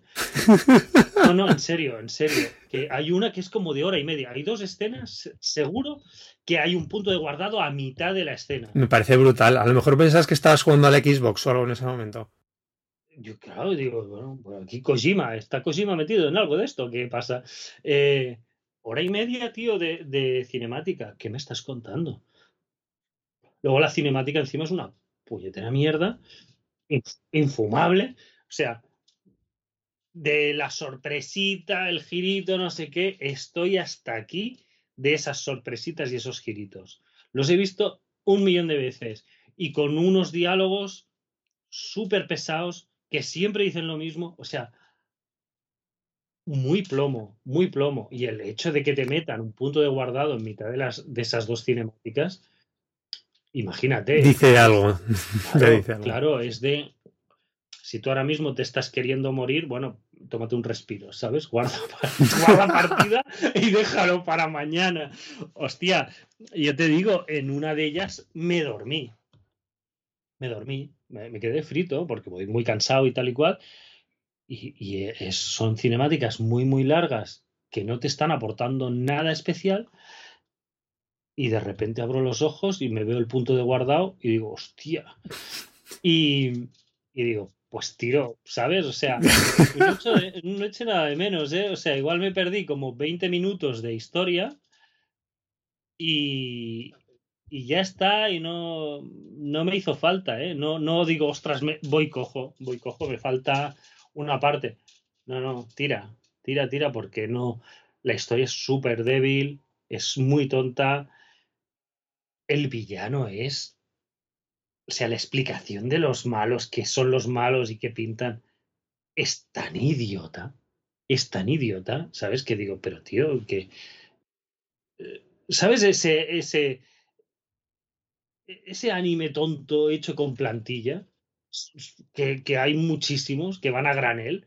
O sea, el, el, eh, no estamos hablando de las grandes, ya sabes que yo no soy muy de anime ni de manga, ¿vale? Pero no estamos hablando de esos, oh, es que hay este anime, es que hay este manga. No, no, estoy hablando de el cajón de saldos del Carrefour. ¿vale? Es eso, es eso. O sea, muy mal. El jefe son, me parece que eran siete, siete, siete, ciclos de, de, pelea con el jefe. Es el jefe pesado que he encontrado en mi vida, que además le quitas la vida muy despacito, porque yo llegué, llegué yo he jugado muchísimo, llegué con Claro, llevaste, estamos hablando que parece que te has metido, que llevas 100 horas de juego, te habrás metido. Más de 120 horas, 125, 100, sí. Que no estamos diciendo aquí, Joan, es que ha jugado cuatro ratos y esto qué porquería, no, no, es que te la, has chupado hasta el final. La última mazmorra, que es, un ejemplo de pasillo larguísimo, sala. A lo Final Fantasy XIII. ¿no? Sala, pasillo larguísimo, es una, es una pesadilla. Yo llegué con unos 20 niveles de más. Pero todos los enemigos te atacan en esa mazmorra. Sabes que los Xenoblade, si vas con siete u ocho niveles de más, te, te rehuyen o te dejan tranquilo. Te dejan en paz, ¿no? Eh, pues, pues llevaba como 20 niveles de más y todos me perseguían. O sea, yo llegué a un momento que salía corriendo y me, venían todos detrás hasta que llegaba una puerta que tenía que darle a la A para que se abriera y no podía porque estaba en el modo batalla. Entonces ya me tenía que plantar en la puerta, matar a, a, seis o siete enemigos y seguir. Y luego el jefe larguísimo. En fin. Oye, John, ¿y qué le ha pasado a la prensa con este juego? Porque la emoción, tal como me lo cuentas, y hablo con alguien que se conoce la saga como tú al dedillo, que los has rejugado, los has jugado todos a tope, y vamos, se está vendiendo como la quinta esencia, este Xenoblade 3, como culminación de la saga, por mucha gente, yo alucino. A mí, a mí me, me resulta que es más eh, confirmar eh, cómo sonó la flauta con el primero y cierta decadencia, cierto estancamiento en esa fórmula que están cómodos y los están haciendo como churros uno detrás de otro. Yo no lo sé, no sé si, ya te digo, mmm, son referencias, tal. Es que, claro, había una, una crítica que decía que. Mm, o un crítico lo decía en redes sociales, quizá. Que estaba flipando. Que estaba flipando con. No, no recuerdo el nombre, era de Eurogamer. No recuerdo quién era. Eh, que estaba flipando con la historia, no sé qué, tal y cual. Y que era como en plan los mejores momentos de Attack on Titan. ¿Sabes? Que claro, he visto como una temporada de Attack on Titan que se supone que era eh, la segunda venida de Cristo en el tema anime. es una mierda. o sea, eh, yo entiendo ¿eh? que, mm, tú te tienes que habituar a, uno, a unas maneras de hacer y a unos modos y a unos tópicos, ¿no? y que el anime tiene unos modos y unos tópicos, o te gustan o no te gustan. Así como, por ejemplo, eh, los occidentales estamos, sobre todo los de nuestra generación, estamos hechos muy a unos modos de, eh, por ejemplo, el antihéroe de los 80, ¿vale?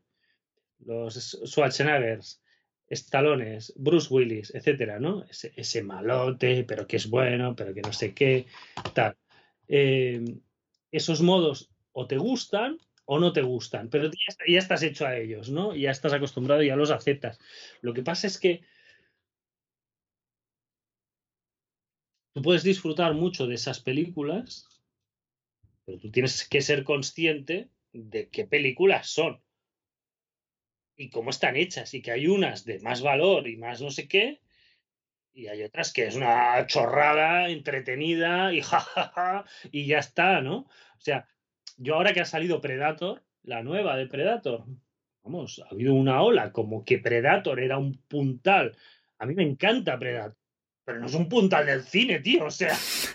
Lejos de ello, me parece. Una peli de supermarraos con metrallotes así de gordos que acaban a hostia limpia con un alien más supermarrao todavía. O sea, que está bien y tiene su, su intriga y tal, pero hay, hay como 40 minutos en Predator, la primera, que es una mierda de película infumable. Y luego tienes la novedad del Alien, ¿no?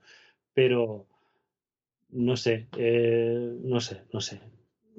Yo creo que hay que ser consciente, tío, de los petardos que te gustan y yo creo que lo he dicho más de una vez en este podcast, ¿no? De, bueno, la historia es una chorrada, pero a mí me, me, me gusta, me vale, ¿no? Eh, en esta no, en esta es un... Pero es que le veo desgana, tío. Le veo desgana y le veo voluntad. A mí es lo que más miedo me da. Le veo voluntad de que quieren hacer esto cada dos años. Quizás también, John, esto haya sido un poco consecuencia de morir de éxito. De estábamos hablando de este El Monado, que ¿no? Juego pequeñito, desconocido, RPG que no conocía ni Claro, pero Monado es que tenía una ambición brutal. En todos los sentidos. O sea, lo que hizo eh, con la banda sonora ese juego, que se iba modulando en el día y la noche, ¿sabes? Que, que cogió varios artistas y los, los hizo converger en un estilo para que, o sea, es brutal, es brutal. En tantos aspectos, en el combate mismo.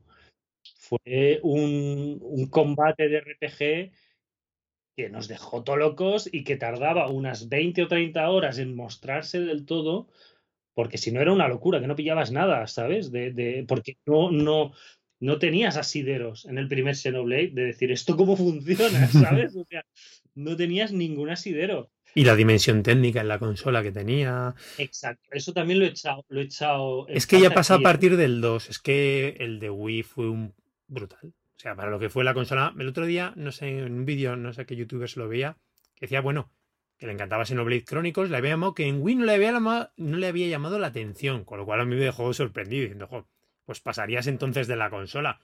Porque ver moverse Xenoblade Chronicles en Wii era un espectáculo en Yo, los límites de, la consola a día de hoy no comprendo ese juego en Wii. Es que es eso. No comprendo ese juego en Wii. O sea, tú cuando estabas en un escenario tipo la pierna de Bionis o lo que fuera y hacías un teletransporte o un marcador y te hacía un fundido y aparecías en ese escenario tan inmenso así, y dices, ¿cómo funciona este juego? ¿Sabes? O sea, Algún tenemos que remitir a, los oyentes a que se escuchen, no sé qué, cómo estará el programa original que grabaríamos aquel verano después de jugarlo. Sería escucharlo, reescucharlo el programa. O igual lo hago yo, ¿eh? Igual me voy a ver qué. O el de X también, te quiero decir. Claro, es que, es que es, ahí, ahí quiero ir, ¿eh? O sea,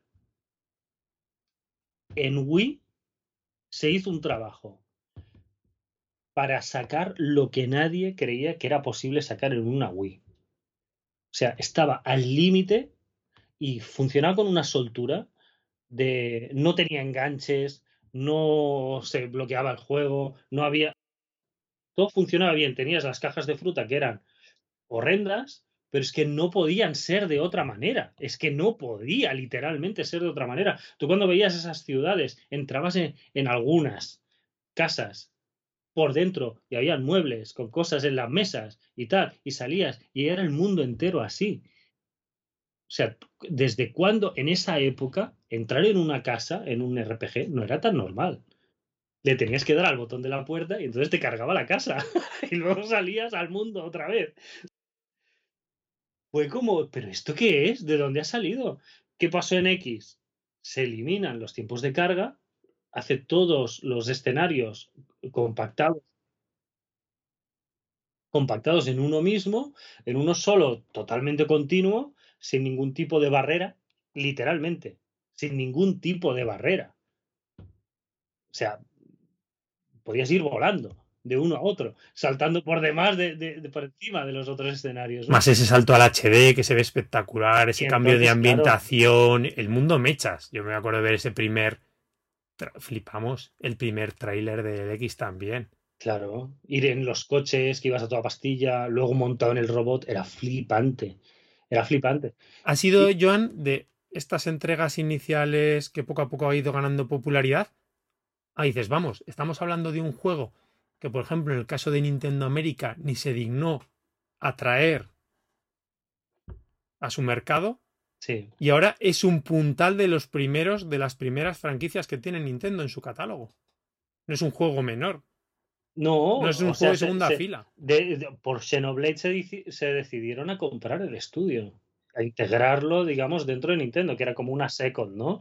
Era un, un- un estudio que trabajaba habitualmente con ellos, pero ya dijeron, oye, vamos a formar parte de, de- Del ecosistema de Nintendo. ¿no? Exacto. Sí, sí. exacto, ya de forma oficial. Entonces, claro, eso, por eso te decía yo morir de éxito en ese sentido, ¿no? De que al final algo inesperado, que se, como dices tú, sonó la flauta, así como, ¿no? Que sea una confluencia de muchos factores que hicieron una obra maestra, ¿no? pero, pero aquí, aquí hay más pereza que en el 2. Vale.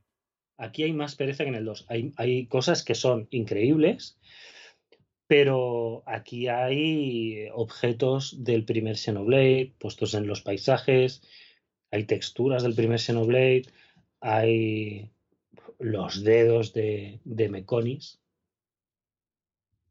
¿Por qué? Mm, No se sabe. Ahí están. Eh, ¿Cómo- cómo- cómo una pregunta, y perdón que te corta, ¿cómo el- enlazan de alguna manera todo ese la tradición clásica de las historias, los mundos, con el resto de con el anteriores entregas, de alguna manera, no es independiente. Bueno, es un poco sí que lo enlaza más o menos, pero si lo quieres eh, de una forma muy barroca, querer que se enlacen todos los juegos, ¿sabes? Sabes que el, el 2 se inventa como que había dos mundos paralelos, iban a colisionar, no sé qué. Bueno, pues esto es sí, ese es, es el, eh, uno de los puntos, ese es un derivado de, de esa idea del 2. Será al final la excusa de justificar futuras entregas, ¿no? Por mantenerlas dentro del universo, que tampoco hace Exacto. falta a veces hacer esos. No, por ejemplo, aquí hay los dedos de Meconis, no sé qué pintan. Hay una cabeza como de un monstruo gigante, como si fuera un, un, Un titán, ¿no? Así. un titán de estos. Hay muertos o petrificados o lo que fuera. Una mano, una mano como humana de piedra gigante que se ve a lo lejos. No pinta nada. No hay explicación, ni hay. No pinta nada. Lo ponen porque es un Xenoblade y tiene que parecer que están encima de algo, ¿no? "Mm, en el X no estaban encima de nada y no lo echamos de menos. No, es verdad. No, hi- no hizo falta eso, ¿sabes? No hizo falta. Eh, veo aquí, por ejemplo, no lo sé, ¿eh? en el 2, igual era muy, muy parecido. Pero aquí me ha llamado más la atención la baja resolución en algunos momentos ¿En portátil o en, en tele? en tele. En tele, fíjate, porque el 2 en tele no recuerdo bajar. Como en portátil sí que era bastante evidente, por no decir muy evidente, la, la baja de resolución. Bueno, en portátil, igual, igual en portátil soy más generoso, pero en tele hay momentos que sí, el, el, o sea, el punto de fuga, el horizonte lo tienes tan lejos, tan lejos. SBS que no está, la, que la, la pantalla no está totalmente definida, pero hay momentos más o menos cercanos que tampoco las texturas mm, empiezan a ser ya llamativas. O sea, todo, por ejemplo, todo el esfuerzo titánico que ves en el 1 para hacer funcionar e- ese juego en Wii de la manera que lo hace. Porque no es solo que funcione, sino de la manera que lo hace, con la rapidez, la soltura, el entrar y salir de sitios súper bien. Y todo ese esfuerzo que ves en X de darles empujón, de vamos a mejorar las texturas, los modelados de los personajes, el darle verticalidad eh, eh, marcianísima. Marcianísima. Sí. En el 2 yo ya no lo vi ese esfuerzo, ya venía rebufo de, de- del trabajo de X, ¿no? Era como, bueno, aquí nos estamos bien, pues ya está. Pero en el 3 es que es, eh, hasta, hasta aquí hemos llegado, ¿sabes? O sea, tú no lo ves ahí explotando la máquina Switch, como a lo mejor nos han dejado la sensación en otros juegos. yo creo que no. Yo creo que no. Es posible que, que los escenarios sean tan, tan, tan, tan, tan, tan inmensos que a lo mejor hayan tenido que ajustar varias cosas para. Porque yo jugué hace poco el, eh, la versión HD esta del 1, la Definitive Edition o lo Sí, que sí. sea. Y hostia, yo lo gocé, tío. O sea, con sus carencias y tal, ¿eh? pero yo lo disfruté a tope porque lo único que hace es subirle la resolución y cambiar algunas texturas, ¿no? Y los modelados de los personajes. Que, que están pues con más detalle, con más cosa y tal. Mm, aquí lo veo muy perezoso, muy perezoso, mucho, mucho, muchas cosas de, de, copia y pega de anteriores los han metido aquí, pero con toda la cara, con toda la cara, y ahí tan a gusto se han quedado.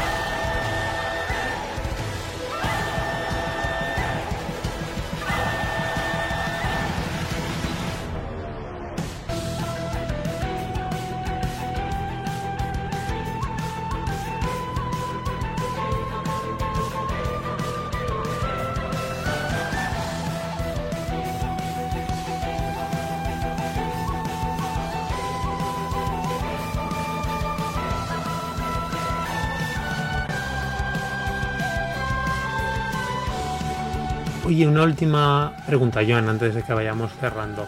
El tema del combate por capturas, por vídeos, daba la sensación de ser especialmente complicado, barroco, muchísimos elementos en pantalla. ¿Cómo se queda? Porque, a ver, lo has dicho tú, el combate hay muchos elementos, muy bien. Es, muy heredero de, los anteriores. O sea, hay eh, en esta lo, principal es que en este grupo son seis personajes. Eso me parece la gran, es la gran diferencia, no entiendo tampoco tan gran diferencia. Eh, en, algún momento son, como tres parejas, ¿vale? De personajes. En algún momento se pueden fusionar cuando llenas un marcador, no sé qué, se fusionan en ese monstruo robot gigante que tiene un temporizador. Durante un momento eres súper, súper, súper poderoso, pegas unas cuantas hostias y vuelves a, a separarte pero básicamente eh, lo que tiene es el sistema de combos normal, ¿vale? Eh, las artes que se calientan a un ritmo o a otro. Eh, en este caso hay unos personajes que las artes se calientan por tiempo o por golpe automático. Cada golpe automático rellena un poco el medidor de arte. no me gusta porque yo creo que en el primer Xenoblade tú te movías y vas atacando automáticamente. Sí. Tienes que estar quieto. Si te mueves, dejas de atacar y cuando paras, pues sigue atacando, ¿no? Entonces, los que se. Si controlas a uno que su medidor, porque puedes controlar a todos, que su medidor se recargue con los ataques automáticos es un poco más peñazo, porque o lo dejas quieto todo el rato, y entonces pierdes algunas artes de posición, en fin, no me gusta mucho eso. Pero bueno, funcionan así, unos por tiempo, unos por, por golpes. Eh, debilidad, derribo, aturdimiento y explosión, ¿sabes? Eso es el ciclo de, de, de, las artes. Entonces lo que hay es muchas clases. Hay un, tú llevas a seis personajes, pero normalmente te acompaña uno más, que es un tipo o tipa que conoces en una de estas colonias. Entonces ese personaje tiene es de pueden ser de ataque, de defensa o curación. Es el de ataque, el tanque y el curandero, típicos. Pero llevan un arma con un set de habilidades distinto y tal. Entonces tus personajes pueden aprender esa clase y pueden incorporar algunas de las artes de ese personaje. Tú luego eliges de todos los que has aprendido. Y entonces es la segunda botonera que ves en el, es que ves a la derecha las artes que se calientan normalmente y a la izquierda hay otras artes, ¿no? Pues tienes, en vez de tener tres y el ataque especial, tienes eh, seis y el ataque especial. Si tienes las dos calientes a la vez, apretando un botón más, puedes hacer un ataque que es más potente y con los dos estados a la vez, ¿no? Si uno eh, desprotege y el otro baja defensa, pues desprotege y baja defensa. Ok. es, un poco añadirle una botonera más. Una evolución más del sistema. Sí, que te permite lanzar ataques eh, a, un, a un guerrero que curen, ¿sabes? Porque le añades los poderes de la, de la clase que has ido aprendiendo. es básicamente lo mismo con ese añadido. Bueno, pero guay. Siempre ha sido el combate, ha sido en los puntos fuertes, ¿no? Lo entretenido que ha sido. Claro, yo me he hartado de combatir a la que veía un enemigo que era un nivel por o él. dos más, a por él. Sabes que un nivel o dos más en un Xenoblade es un nivel o dos más. Sí, no es aquello de. ya tienes que ir en serio. Entonces lo que me ha pasado es eso, ¿no? Que la historia la ha hecho un poco con la gorra. Claro. Todos los ciclos de tal siempre iba a 10, 15, 20 niveles por encima de, de- de lo que me pedían. Y, y- y menos mal, ¿eh? Pues muy bien. Joan, no sé, ¿algún aspecto más que te gustaría comentar o o ya es suficiente? Yo estoy tocando madera por, porque el siguiente paso sea un X2. ¿Sí? ¿Te apetece volver al mundo? Yo creo, no, no, no me apetece volver a ese mundo. Bueno, Eh, a la ambientación, quizás, más futurista. Es la salida que veo de, de esto, como hagan un, vayan a por un Xeno 4,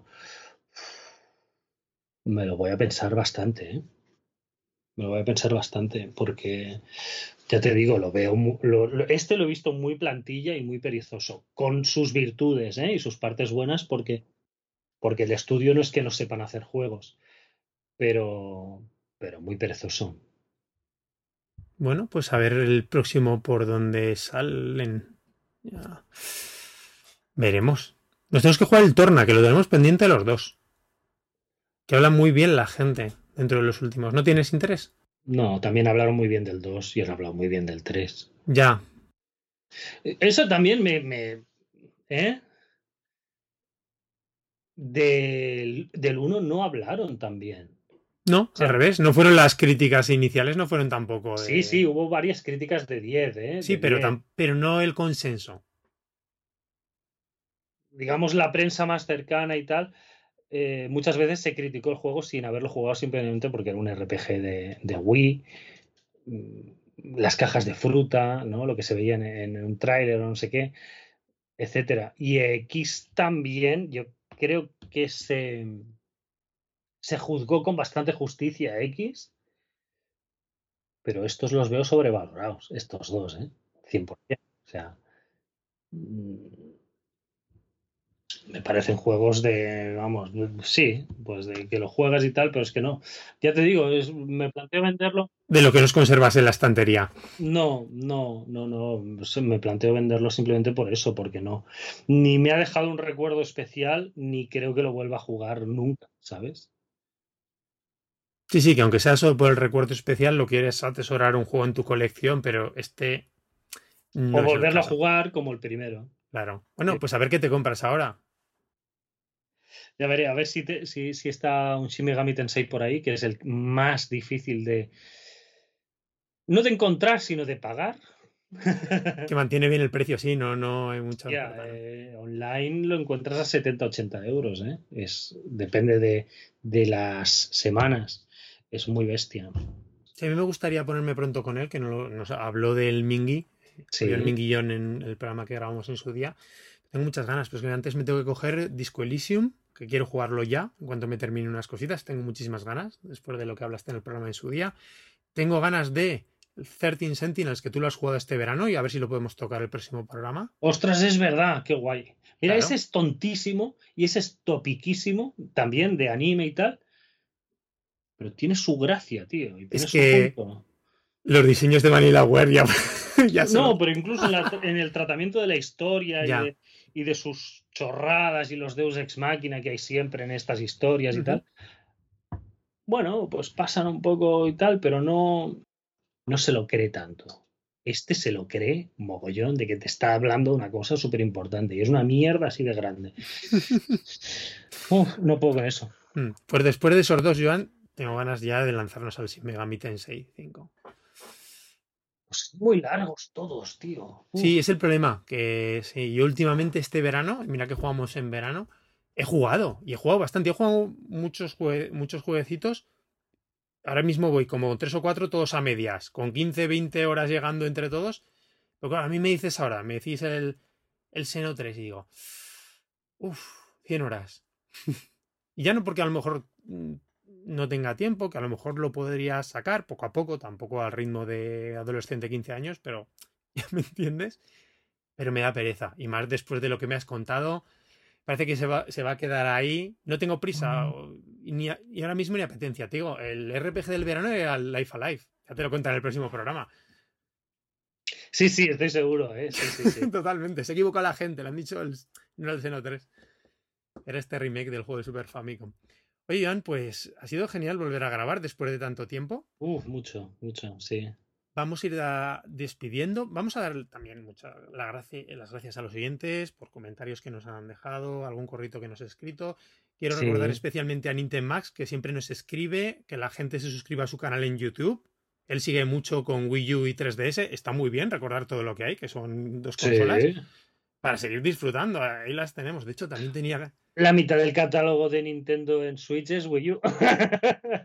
Eso es así. Hace poquito nos mandó un, un artículo súper interesante en su blog Nintendo Max, que aún le tengo que escribir, sobre el cierre de las tiendas digitales, que ya está, bueno, no es cierre, cierre, pero ya sabes que aparte Sí. en Estados Unidos ya no se podían añadir fondos. Ahora se puede, si tienes, eh, ¿cómo se dice?, las fusionadas las cuentas de Switch, puedes seguir comprando en ellas. Pero hasta 2020, pero a principios de 2023, 5 o 6 meses, lo que ya no te hayas comprado para tu colección digital, Sí, sí. Adiós.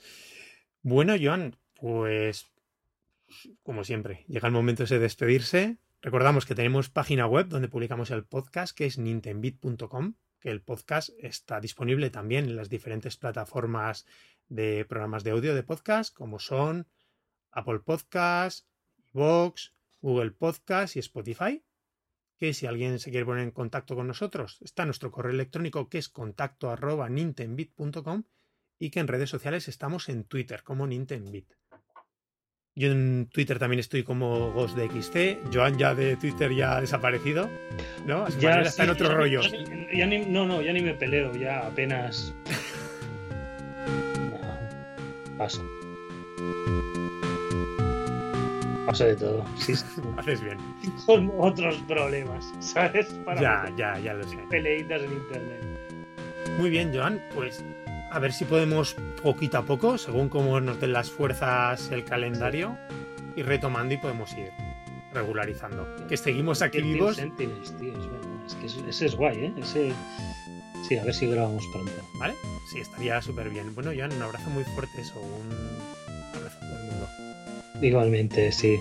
Venga, Joan, hasta el próximo programa. Hasta luego.